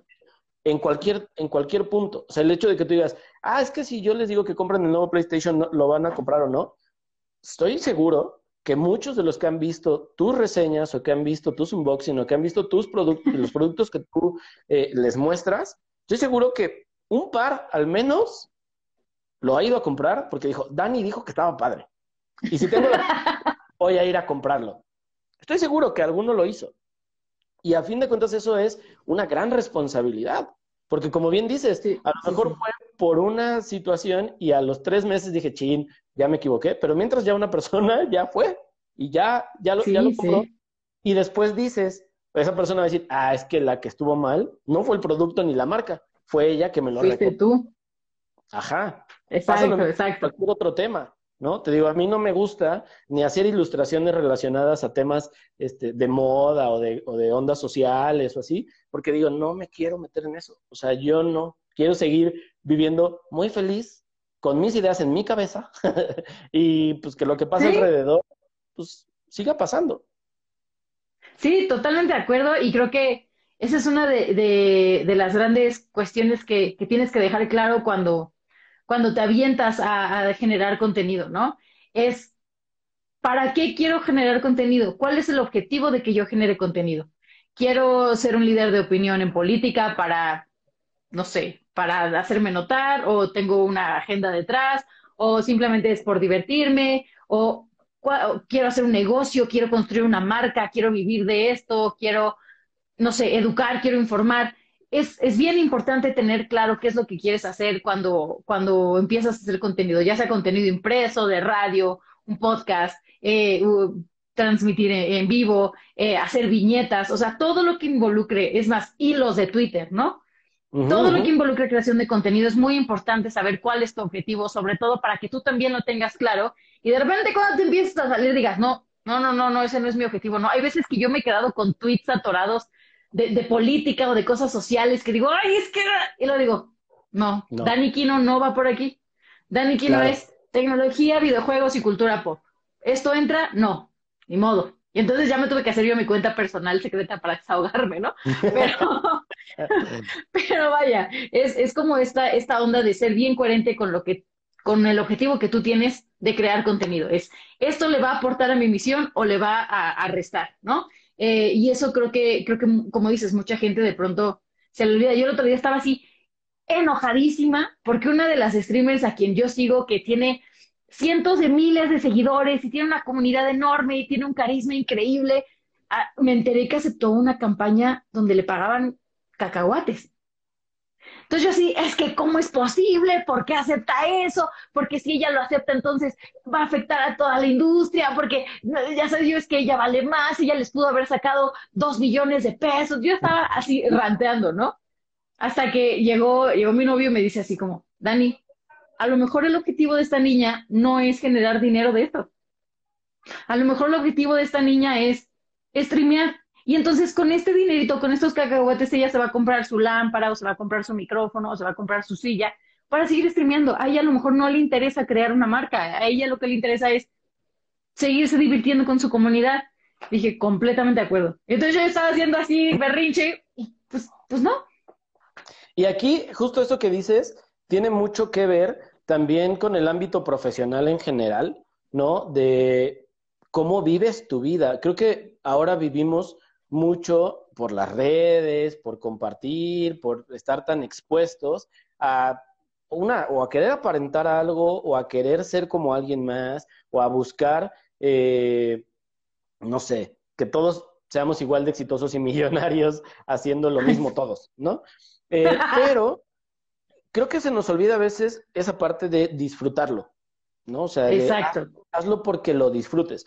Cuando a mí me preguntaban, eh, ¿cómo le haces para cobrar tu trabajo? Al principio yo decía, o sea, ahorita ya a lo mejor puedo tener una tarifa o puedo más o menos, pero, al principio cuando empecé a cobrar y cuando empecé a vivir de hacer dibujitos, o sea, y de y solamente hacer dibujos, yo decía, a ver, me quiero comprar unos tenis nuevos. Los tenis me cuestan dos mil pesos, ¿no? O mil pesos o lo que fuera, ¿no? Pero ya, ya tenía un, valor, una meta de cuánto costaban. Entonces decía, ok, para poder comprarme esos tenis necesito pues ese dinero. Entonces si alguien llegaba y me preguntaba y veía que se podía adaptar a ese costo, pues le decía, oye, pues te cobro 2.500 pesos y entonces ya me compro mis tenis y tengo 500 pesos para comprarme una torta, ¿no? O sea, y entonces de esa manera empecé yo, de esa manera empecé yo como a a ir viendo cuánto necesitaba para poder vivir. Obviamente después ya no eran unos tenis o una playera o una gorra, ya era pagar renta, pagar internet, pagar luz, pagar servicios. Eh, sí, tus horas de trabajo, tu, claro. Pero creo que es la manera más fácil en la que primero puedes ver qué necesitas para eh, vivir. No sobrevivir, para vivir. Vivir como tú quieres. De acuerdo. ¿No? Pero también ya está la otra parte, que justo es lo que tú decías ahorita con esta chica. Yo siempre lo he dicho, una de las marcas que me encanta, pero por no sé por qué, es Adidas, ¿no? O sea, y la gente que me sigue y mis seguidores saben que soy súper fan de Adidas. O sea, a mí no me van a ver, a lo mejor en mi casa me pongo otros tenis de otra marca. Me pongo pantuflas, pero... Sí, pantuflas, ¿no? Pero al lugar a donde voy, si voy a, bueno, cuando se podía, ¿no? Este, a dar una plática, a dar un taller o lo que sea, llevo mis tenis y son Adidas, ¿no? O sea, es así. Y yo siempre lo he dicho, una marca a la que yo quizá le trabajaría, no gratis, o sea, no es como que hay nada más de compas, pero que obviamente no sería tan exigente en la cuestión económica o de intercambio, no sé, eh, como a cualquier otra, sería Adidas. Y más allá de, pues porque el gusto, y porque yo creo que vivimos de eso, o sea, vivimos de esos pequeños gustos, porque no sabes este, si más adelante vas a, no sé, vas a conseguir otras cosas, ¿no? No es sí, de acuerdo. A veces se malinterpreta el regalar tu trabajo o trabajar gratis. No estás trabajando gratis, estás trabajando para, un, para ti, para un beneficio tuyo. Y a lo mejor tu beneficio lo que te mantiene eh, con la chispa, lo que te mantiene con las ganas de seguir, a lo mejor era que te regalaran una gorra. Y eso era lo que tú necesitabas para poder seguir emocionado haciendo las cosas. Y se nos olvida. De acuerdo. En el canal, cuando yo trabajaba, en el canal de televisión, cuando yo renuncié, me pagaban bien, o sea, me pagaban bien para el lugar en donde estaba y para el trabajo que hacía, ¿no? O sea, me pagaban muy bien, pero ya no lo disfrutaba. Y entonces yo decía, ¿qué caso tiene estar en un lugar que sí, paga mis cuentas y me da para vivir y para comprarme mis cosas, pero ya no lo disfruto, ya no tengo esa chispa, ya no tengo ese deseo de seguir. Entonces, creo que a veces se nos olvida esa, eso, eso que es bien importante. Mantente con esa chispa encendida y si eso te lo da un par de calcetines, que te regale una marca o que lo hagas por intercambio con una marca, hazlo. Sí, de acuerdo, completamente de acuerdo. Y creo que eso lo deberíamos de aplicar también a todos los, como todas las etapas de la vida, ¿no? Eh, a mí me decía mi mamá que yo me castigaba mucho en cuestión de gastos, ¿no? Yo le decía, es que ¿cómo voy a pagar? Te voy a inventar, ¿no? 100 pesos por una rebanada de pastel, eso me hace una ridiculez. Hasta que me dijo, a ver, Danida, ¿te gusta? Y yo, sí. ¿Es el mejor pastel que has comido? Sí. ¿Puedes ahorrar 10 pesos 10 días? Sí, dátelo. o sea, ¿qué más te da? Dátelo porque también para eso trabajas. O sea, no nada más trabajas para pagar la luz, el agua. Gracias a Dios tienes esos 10 pesos que puedes ahorrar para comprarte ese pastel que te gusta. ¿No? Entonces, de pronto es, es regresar, como dices, a, a tener esta chispa y a tener este de, mm, también para esto trabajo y me lo merezco y me voy a papachar. Sí, claro, y pasa, ¿no? De repente es como, ay, eh, no sé, eh, me voy a comprar los tacos, te voy a contar una anécdota. Em, mi hermano, que no sé si siga conectado, hace rato estaba conectado, eh, sí, sí, un día le digo, oye, antes de que él se hiciera vegetariano, le digo, hashtag me... lo merezco. sí, exacto. Le digo, oye, se me antojaron unos tacos, vamos a cenar unos tacos en la Ciudad de México, ¿no? Y me dice, órale, va. Y entonces no sé si fue al Califa, al Farolito, uno de estos, una de estas taquerías, este, ah. nice, ¿no? Que Donde ahí no duele. ajá, ajá. Y entonces llegó y así de, ah, ok, quiero una orden de tacos, tres taquitos así, no sé, 80, 100 pesos, 120, no sé, una, era, para mí era muy caro por el producto, ¿no? No quiero decir que sean malos, pero era muy caro por el producto. Entonces fue como, no, güey, yo quiero unos tacos de una esquina, así, de esos que cuestan cinco varos el taco y que no sé si voy a... por quince, sí, sí, claro. O sea, no sé si voy a ver, pero eso es lo que quiero, güey, ¿no? A veces se nos olvida también eso. Obviamente vas, vas, que vas este, buscando mejorar en tu vida y tener cosas mejores y poderte dar otras, otro tipo de, alcanzar otras, otros, otras metas, pero a veces también es bien válido decir, quiero eso, y si, y si la otra era, hoy me quiero ir a comprar unos tacos, que un taco me cuesta 150 pesos y tengo para hacerlo, o ahorré, o, trabajé ocho días y no dormí, y, entonces digo, pues me lo merezco, ¿no? O sea, sí, como bien dices. Hashtag me lo merezco. Sí, es eso. Mira, algo que a mí me pasa, por ejemplo, es con los videojuegos. Yo soy súper fan de los videojuegos. Juego desde que tenía tres años, ¿no? O sea, en, en mi casa eh, te, diría tu casa, pero ya no, porque ni siquiera existe. Ya no sé dónde. Ay, qué viejo grosero. esa sí es tu casa, ¿no? Este, la, gracias, gracias. Pues no, esa no. este, pero juego desde ese entonces porque en esa casa teníamos maquinitas. Mi papá también le, le gustaban los videojuegos y teníamos maquinitas. O sea, él, era el arcade, así, tal cual, ¿no? y y sí, pues, sí, videojuegos desde, desde los tres años, ¿no? Entonces, algo que yo sí tengo muy claro es que hay videojuegos para los que parte de mi trabajo y parte de mi dinero ni siquiera se va a tocar porque va para ese videojuego en específico. Y si el videojuego me cuesta dos mil pesos, esos dos mil pesos ya los tengo eh, eh, marcados en mi presupuesto. Exacto. Exacto. Ahora que, ahora que salió el PlayStation 5, fue lo mismo. Es, ya, o sea, yo ya sabía que tenía que juntar cierta lana cuando anunciaron el precio y entonces empecé a juntar mi lana porque el día que se lanzaba yo tenía que tener mi... o sea, así. Pero eso, por eso trabajas. Caro, Caro antes me, yo antes decía, no, y lo pensaba y así, y justo Caro me decía lo que te dijo tu mamá, ¿no? Es, para eso trabajas. Para eso a veces no duermes, para eso te desvelas, para eso te estás esforzando tanto porque la gente no ve no ve todo lo que hay detrás, ¿no? O sea, ahora, bueno, yo te quiero preguntar en esta onda de, los medios, que, que son, la gente ve pues el video bonito, ve la historia, ve que te dan cosas, pero todo el trabajo que hay detrás no lo ve. ¿Cuál ha sido el momento en el que tú hayas sentido que te esforzaste muchísimo, que te desvelaste, que te desmañanaste, que viajaste mucho, eh, y que de repente el resultado final fue como, chale, no se logró. ¿Hay alguna experiencia así? Sí, pues sí, creo que tampoco es un secreto. Eh, cuando, cuando nos tocó la oleada de, de que nos despidieron de BitMe. O sea, la verdad es que para mí BitMe fue cambiar mi vida de pies a cabeza. O sea, yo estaba súper acostumbrada a que mi horario de trabajo fuera de 9 a 6, de tener una paga fija, ¿no? O sea, de que cada quincena tú recibes tu dinero, poquito, mucho, lo que sea, de que tienes ciertas prestaciones, ¿no? Por lo menos no estás desamparado en ese aspecto, eh, que tienes ya tus actividades bien fijas, eh, como toda tu rutina, ¿no? Ya, ya la tienes hecha.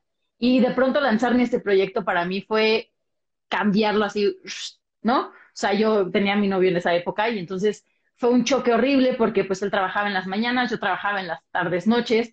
Cuando yo llegaba él ya estaba dormido y cuando yo me despertaba él ya sabía trabajar. Pues cambia toda tu dinámica hasta, pues hasta familiar, ¿no? Eh, eh, y este tema de, acoplarte a que no sabes cuándo va a llegar el pago, porque pues tú metes la factura, pero pues a ver si, si, si, la metieron hoy o si la metieron hasta la semana que entra, entonces no sabes si el siguiente mes ibas a tener dinero o lo vas a tener hasta el que sigue, o cuando llegó nos dijeron, ah, pues es que les hicimos sus retenciones, entonces a mí el dinero o el sueldo que me habían prometido se me quedó a un tercio. Y yo así como, dije, bueno, no importa, a ver cómo le hago, pero yo voy a dar todo por este proyecto, ¿no? Eh, cambié viajes personales que yo ya tenía planeados por irme a coberturas de, eventos, que yo decía, oye, pero es que ya tengo mi hotel y tengo este, todo mi viaje por mi cumpleaños, no sé, y, pues no, mi ciela, no vas porque tienes que irte de trabajo a no sé dónde. Y yo así, ¿qué? Ay, bueno, sí, pero este te, te, tienes que ir de trabajo a la E3 qué sufrida. Es que no, o sea, sí está chido porque nunca hay que perder la capacidad de asombro, pero es una friega. O sea, para mí, por ejemplo, yo siempre lo menciono como la señora que soy, pero yo eh, eh, me diagnosticaron fibromialgia, que es un padecimiento que tienes en el sistema nervioso. Entonces, los estímulos que son muy fuertes, que te generan mucha adrenalina, ¡pum! como nueva, ¿no? Y estás, ¡eh, eh, eh! Y apenas se te acaba este estímulo y es como si tuvieras la peor gripa del mundo. O sea, cuerpo cortado, dolor de cabeza, ojo lloroso, aftas en la boca, piel reseca, cabello así en el suelo, eh, te sientes muy, muy, muy mal, ¿no? Eh, y entonces de pronto estos viajes para mí eran mortales, porque uno, no me habían pagado, dos, no me pagaban viáticos, entonces yo tenía que sacar del dinero que no tenía para pagar, pues, ajá, para pagar cositas y así de que de comer o botellitas de agua o lo que fuera, ¿no? Y de aparte, pues es el desgaste eh, físico de, oye, pues es el jet lag, es el viaje en avión, es este, estar caminando, es estar cargando el equipo, es estar grabando, es estar generando contenido y mandarlo al instante. El estrés de si sí se mandó o no se mandó, el estrés de base en enlace en vivo. Eh, o sea, en los enlaces en vivo los hacía yo sola, ¿no? O sea, yo agarraba, ponía mi cámara, mi micrófono, mis cables y ahí veía yo cómo me conectaba y, los hacíamos en vivo en, televisión. Entonces, para mí esos viajes me, me, me cobraban mucho en cuestión de, de, salud, ¿no? O sea, yo regresaba y yo no me quería parar en seis días. Yo decía, métanme al hospital ahorita. Eh, entonces, de pronto para mí, yo dije, pero este proyecto yo le voy a poner toda la carne al asador y me voy a comprometer como nunca en mi vida me he comprometido. Y que en diciembre ni siquiera me, o sea, ¿cómo te diré? Ni siquiera me despidieron de, de frente de, bueno, Dani, muchas gracias, sino que me dijeron, hoy en enero les mandamos los llamados. Y ya no llegó. Y esos llamados nunca llegaron. Bueno, no te dijeron en enero a lo mejor es enero del próximo año. yo creo que sí, yo creo que sí. No, ya nada más mandé un correo de, oigan, una pregunta, si va a haber llamados, no va a haber llamados, alguien que me diga qué está pasando. Ah, no, Dani, se te va a mandar tu liquidación en dos meses. Y yo, ¿qué? Wow. Entonces, ese fue el momento, o sea, sí, en, enero, enero, febrero del año pasado fueron súper complicados para mí. Eh, y, y, justo fue cuando empezó lo de la pandemia y todo este tema. Yo dije, no, ya me voy a regresar a Aguascalientes con mis gatos, así de mamá, ¿me adoptas otra vez? sí, pensé que todo se iba a derrumbar, o sea, sí, sí estaba así como en, en, un, en un hoyo oscuro que dije, de aquí no voy a salir. Y míranos ahora, claro que sí, se logró. Sí se puede.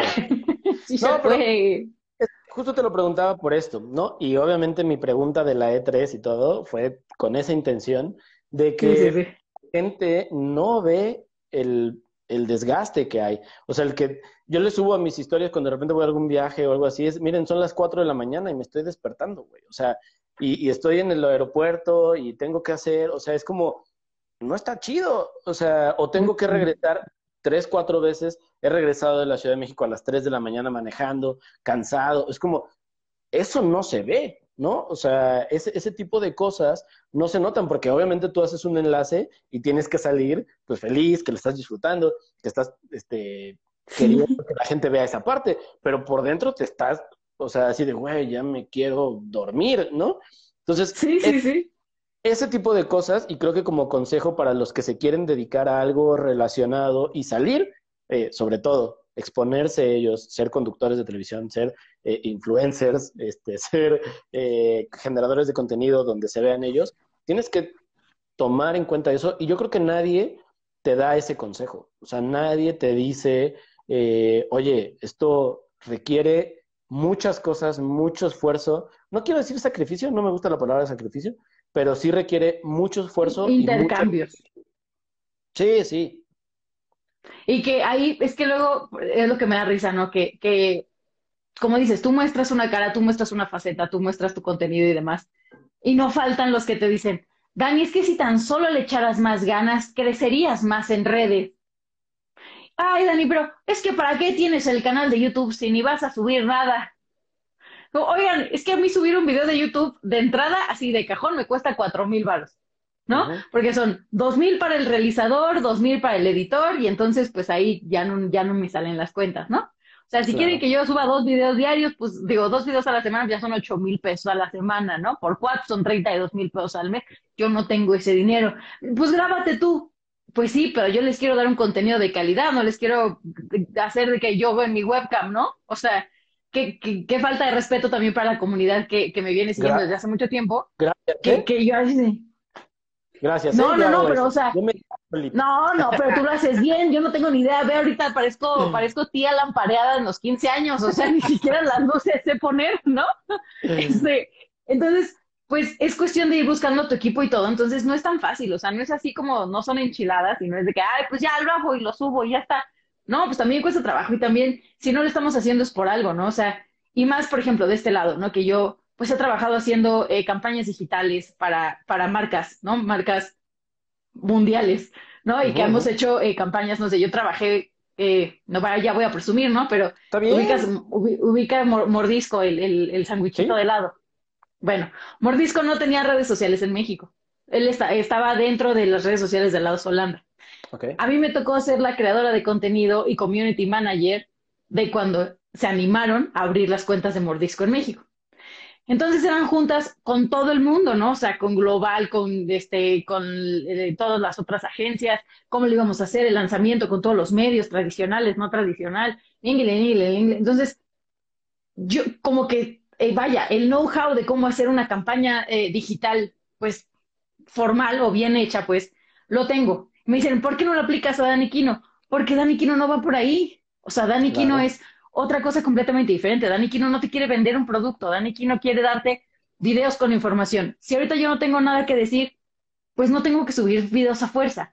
O cuando es que ya no tuiteas, pues es que si no tengo nada importante que decir, ¿por qué voy a tuitear? O si no tengo algo a lo mejor divertido que decir, pues tampoco voy a tuitear por tuitear, ¿no? O hay historias que subo y que las subo adrede de, esta historia es para que Instagram no me mande a la fila, ¿no?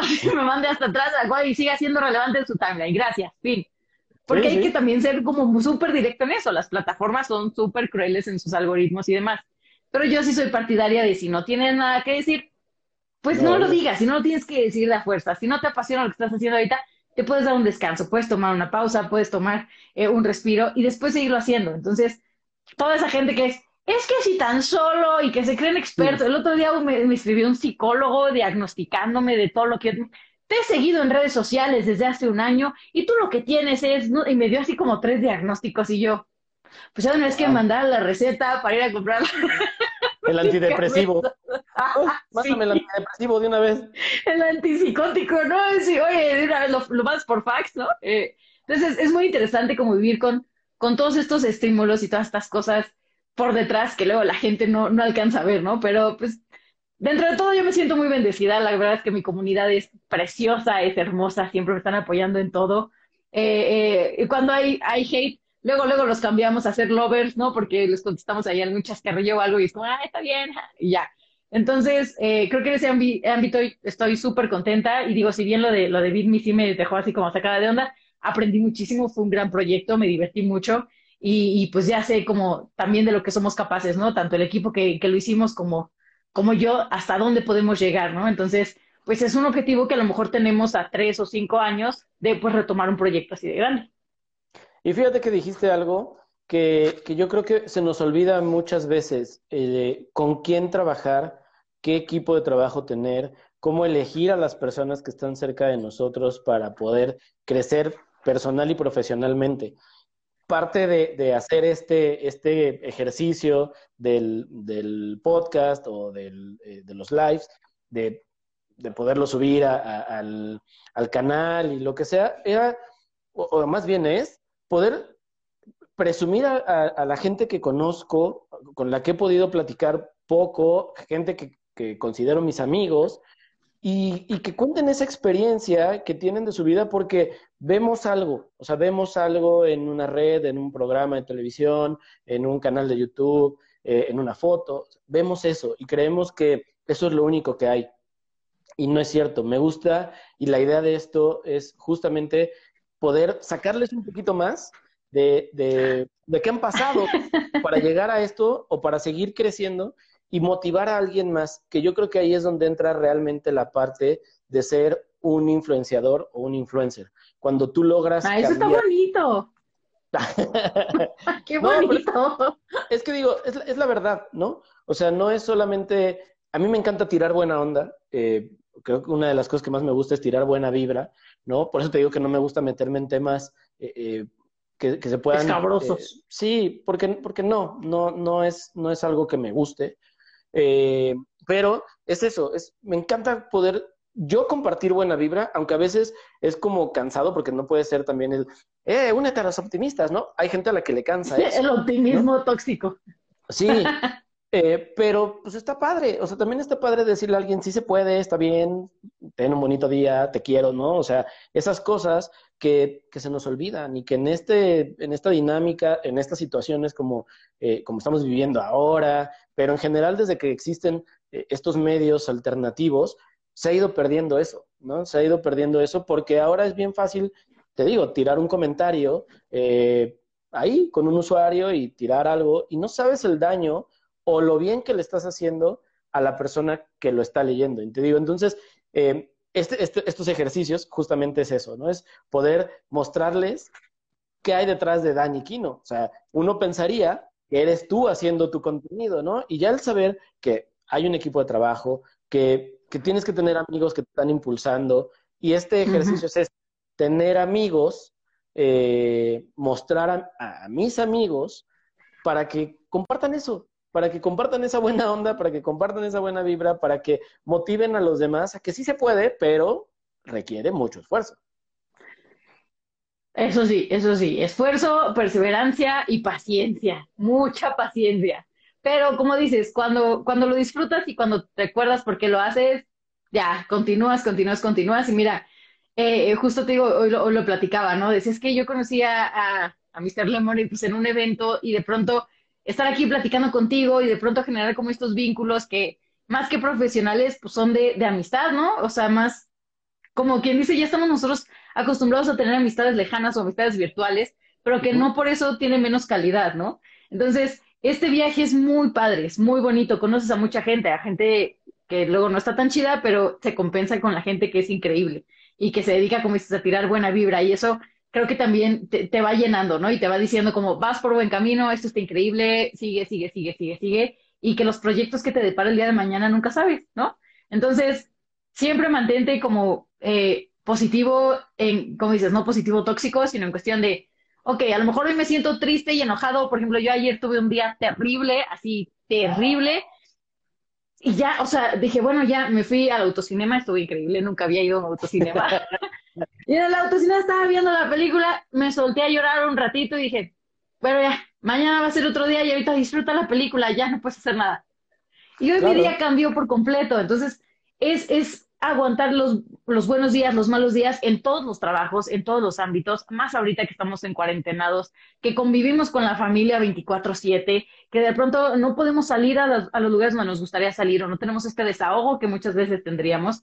Eh, es tranquilos, todo va a pasar. Está bien pedir ayuda, está bien de pronto eh, salirnos de lo convencional. El otro día me escribió esta niña, este, Shanik, de Gordos Profesionales. Que me decía, que hay que, hay que platicar me decía, es que hay que platicar. Y yo, pero ¿por qué quieres platicar conmigo? Y ella, pues porque me caíste bien. Entonces, ¿quién eres? ¿Cómo estás? Y yo, es que quieres ser mi amiga, pero ¿por qué quieres ser? No, como que a mí me sacó de onda y dije, a ver, Daniela, también tú salte de tu caja y empezamos a platicar y ya somos súper compas, ¿no? Pero es, sal de tu zona de confort, también toma riesgos, también, este, pues abre los ojos a lo que piensas allá afuera. Eso creo que sería mi concepto, ¿no? Dice, cantemos el himno a la alegría. Sí, cantemos Kumbaya. ya sé. Sí, eh, eso está bien padre, te digo, eso, eso es una de las cosas que, que, que yo disfruto de esto. O sea, eh, que te digo, yo cuando, cuando te conocí, cuando tuvimos ese par de, de, minutos, dije, órale, es una, es una persona que quiero como amiga, eh, es una persona de la que quiero aprender y es una persona que quiero conocer más, ¿no? Y ahora que se da la oportunidad de que otras personas, seguidores eh, míos o tuyos, conozcan un poquito más, la verdad es que eso para mí eh, es, muy padre, es muy grato y, está bien padre. Y tengo dos preguntas antes para ya ir terminando. La primera, la primera es, ¿qué otro tatuaje te gustaría hacerte? Así, además de la... ¿Qué otro tatuaje me gustaría hacerme? Ajá. Tengo el plan. Es, igual. Es que. ¿Eh? Es igual así de big size, así tatuajote. no, no, no, no. No, este la vez que fue un impulso, no me arrepiento de nada. Pero, este, no. Tengo, tengo eh, en, mente, no sé si ya viste la de Zombieland 2, la película. Vi la 1 y me gustó mucho, pero la 2 no. Bueno, a mí esas películas me encantan. Y en la 2 hay una frase que dice el protagonista, que ya ves que la frase típica en inglés es go big or go home, ¿no? De o lo haces en grande o te regresas a tu casa. Y en la película lo cambian y dicen go big and go home. O sea, de por qué no podemos hacer las dos cosas, por qué no podemos hacerlo a lo grande y aparte regresar a casa. O que ese punto grande al que lleguemos sea nuestra casa. Entonces, me encantó esa frase, esa es la que me quiero hacer, la de go big and go home. Todavía no sé cómo, todavía no sé en dónde, pero ese es el que sigue. Ok, muy buena respuesta, ¿eh? Y además, la historia, está padre. Digo, no, he visto la dos, pero la frase está, además, motivadora. Eso está, eso está cool. Está, está, padre, está padre. Espera, te, quieren saludar, pero está, está haciendo tímida. Dame un segundo. A ver, a ver. Está queriendo aquí tirar el teléfono desde hace rato. ¡Wow! Soy súper fan de los... Es la mafufa de streamer. Pero está, lleva acariciando aquí el, el, teléfono desde hace rato, pero como que le da pena. Saluda y llama. Dice, hola amigos, hola amigos del stream, los amo. Oye, eh, hay otra pregunta antes de la, de la última, eh, que se me hizo bien padre y se me hizo súper interesante de las preguntas que dejaron en la historia. Dice, ¿te gustaría escribir algo sobre ti en Wikipedia? ¿Te gustaría estar en Wikipedia? Eso estaría increíble. Estaría bien chido, imagínate que buscas así Dani Kino y la página. ¡Oh! Sería una locura. Creo que sería la, la, epítome de mi, de, mi egocentrismo. Así hace, hace no mucho, yo eh, había como un hack o sea, en el que escribías una, o sea, hacías tu perfil, subías una foto, escribías ahí como tu bio y así, y lo compartías y entonces alguien decía, creo que entrabas poniendo tu fecha de cumpleaños, o sea, ¿quién nació en tal día, no? El 9 de agosto, por ejemplo, que es el mío. Y entonces ponías ahí, este, tu nombre y hacías tu pequeño perfil y así, y duraba como unas horas, obviamente en lo que se refrescaba yo creo que su servidor, y podías como compartirlo y decir, miren, estoy en Wikipedia, después ya se borraba, ¿no? o sea, sí. Pero, Ay, pero está, chido. existía ese hack, estaría padre, ¿no? ¿Te imaginas así? Estaría, estaría bueno. Dani Kino en... Bueno, yo no me lo imagino, yo estoy seguro que va a estar en algún momento. estaría buenísimo, ya le tomaría screenshot y yo así, ya, lo he logrado todo. Check. Exacto. Oye, Dani, y pues bueno, antes de terminar, la pregunta de cajón, y aquí me puedes responder no por fuerza cosas del trabajo, puede ser algo personal, puede ser este, una comida, lo que tú quieras. ¿Qué te mantiene siempre fresca? Vas a decir que qué ridícula soy, pero sí, la comida. ¿Sí? O sea, la comida es mi pasión y, te voy a compartir un dato que muy pocas veces te he compartido. Así que allá va. La, Estaba una, exacto, exacto. Estaba una vez en un momento muy oscuro de mi vida, muy oscuro, totalmente deprimida, sin ganas de, de nada. Yo así decía, es que ya Diosito, ¿por qué, ¿por qué vuelvo a amanecer? ¿Qué quieres de mí? ¿No? O sea, que ya no sabes ni, ni de dónde agarrarte porque todo, todo está mal, ¿no? Entonces, en ese momento de mi vida dije, a ver, Daniela, tranquilízate y, y, haz una lista de las cosas que quieres hacer antes de morir para que veas que no te puedes morir ahorita, ¿no? O sea, sería una ridiculez morirte ahorita. Y en mi lista, lo único que puse fue probar un postre típico de por lo menos 20 países.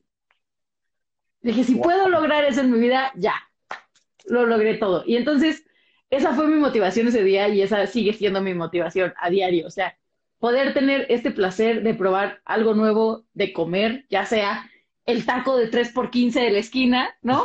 o probar el pastel de 200 varos o, o, lo que sea, es, es lo que a mí me mueve. O sea, y si estoy de malas, me como una pizza, se me quita. Si estoy de buenas, me pido una pizza y me pongo más de buenas para mí la comida y yo tenemos una relación muy cercana, sea, somos, somos uno mismo, entonces, por eso cuando me dicen, es que ¿por qué engordaste? Pues porque es amor, es felicidad, o sea, a mí la verdad es que para mí la comida significa muchas cosas, significan momentos, recuerdos, eh, eh, como esta fuerza, estos eh, tiempo de compartir, tiempo de, de estar con, con, otras personas, ¿no? Cuando comes algo rico siempre es como, tienes que probarlo, ¿no? Eh, o cuando alguien te dice, es que mira, pruébalo, y dices, ay, me está compartiendo de su comida. O sea, para mí es todo. Entonces, algo que me mantiene siempre fresca, la comida, sin dudar. Muy bien, me encantó tu respuesta porque además a mí también me encanta la comida. Mira, se nota en estos cachetitos. este, eh, por ahí dicen, ven a Perú, te, aquí tenemos postres. Yo tengo que decir que uno de los postres eh, que más he disfrutado y que más me ha gustado son unos churros rellenos de manjar blanco, si no me equivoco, creo que es manjar blanco, eh, en Cusco. ¡Oh! Y son, o sea, bueno, no sé si son los mejores, de hecho son así de un puestito ahí como de la calle, eh, que para mí fueron así, fue, eso valió eh, mi viaje a Cusco, así. Entonces sí, te, te, te entiendo completamente y... Ah, bueno, nada más, antes, ¿eres buena cocinando? ¿O nada más este, ¿Te gusta comer lo que alguien... Me defiendo, me defiendo, me defiendo. Tal vez la eche a perder dos, tres veces antes, pero lo sigo intentando y, hasta que salga. Entonces, me defiendo. ¿Cuál es tu platillo favorito? Que yo prepare el pastel azteca. Mm, okay. Mm, mm. Pastel azteca tremendo. Me acuerdo que es de tomate, salsa verde, de mole, de qué. Ájale, así, tal cual. Bueno, entonces espero algún día poder probar ese, ese pastel azteca. Oye, sí, oye, sí. Dani, pues la verdad es que de verdad, de verdad, lo digo obviamente eh, cada que platico con algún amigo que quiero mucho. Eh, te lo dije un día en un mensaje, eh, que obviamente la gente no sabe, que te agradezco mucho tu amistad por estos ratitos, porque te puedo considerar mi amiga y no sabes de verdad lo feliz que me hizo estar platicando contigo, no sabes lo feliz que me hace verte con esa energía, porque de verdad eh, motivas a muchos a que sigamos haciendo las cosas con, con, ganas.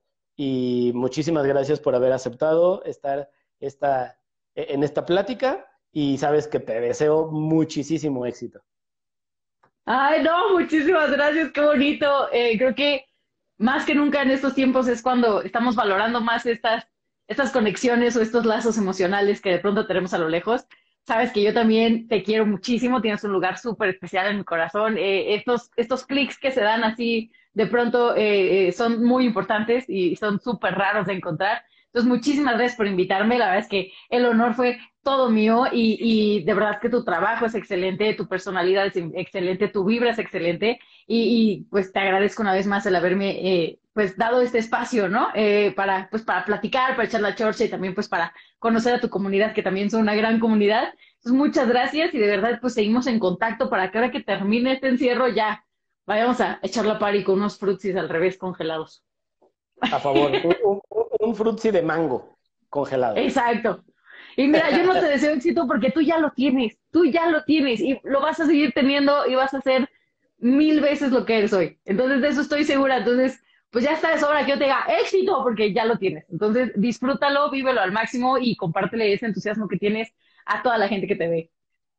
Muchas gracias, muchas gracias. De verdad, no tengo palabras para, para decírtelo y pues bueno, sí, seguiremos en contacto y ya ahí eh, está pendiente yo no soy tan bueno cocinando, pero tengo por ahí un par de platillos. Eh, Caro es muy buena cocinando. Caro es muy buena cocinando, así que seguramente Caro sí te puede invitar algo muy rico de comer. Yo no sé tanto, pero Caro. Pásamela, sí, comunícamela, comunícame. Sí, para que te digas eh, este, qué hay en el menú. Exacto, exacto. Yo la entrada y el plato fuerte, el pod, no sé, ahí nos ponemos de acuerdo. Ya está. Ahí lo tienen amigos, espero que hayan disfrutado mucho este episodio, esta charla con Dani, que como ya vieron, pues irradia buena vibra, irradia alegría, irradia eh, motivación y además pues ya nos explicó que pues no es tan fácil vivir estando frente a las cámaras o frente a un reflector y que cuesta trabajo, pero todo se soluciona con un buen postre.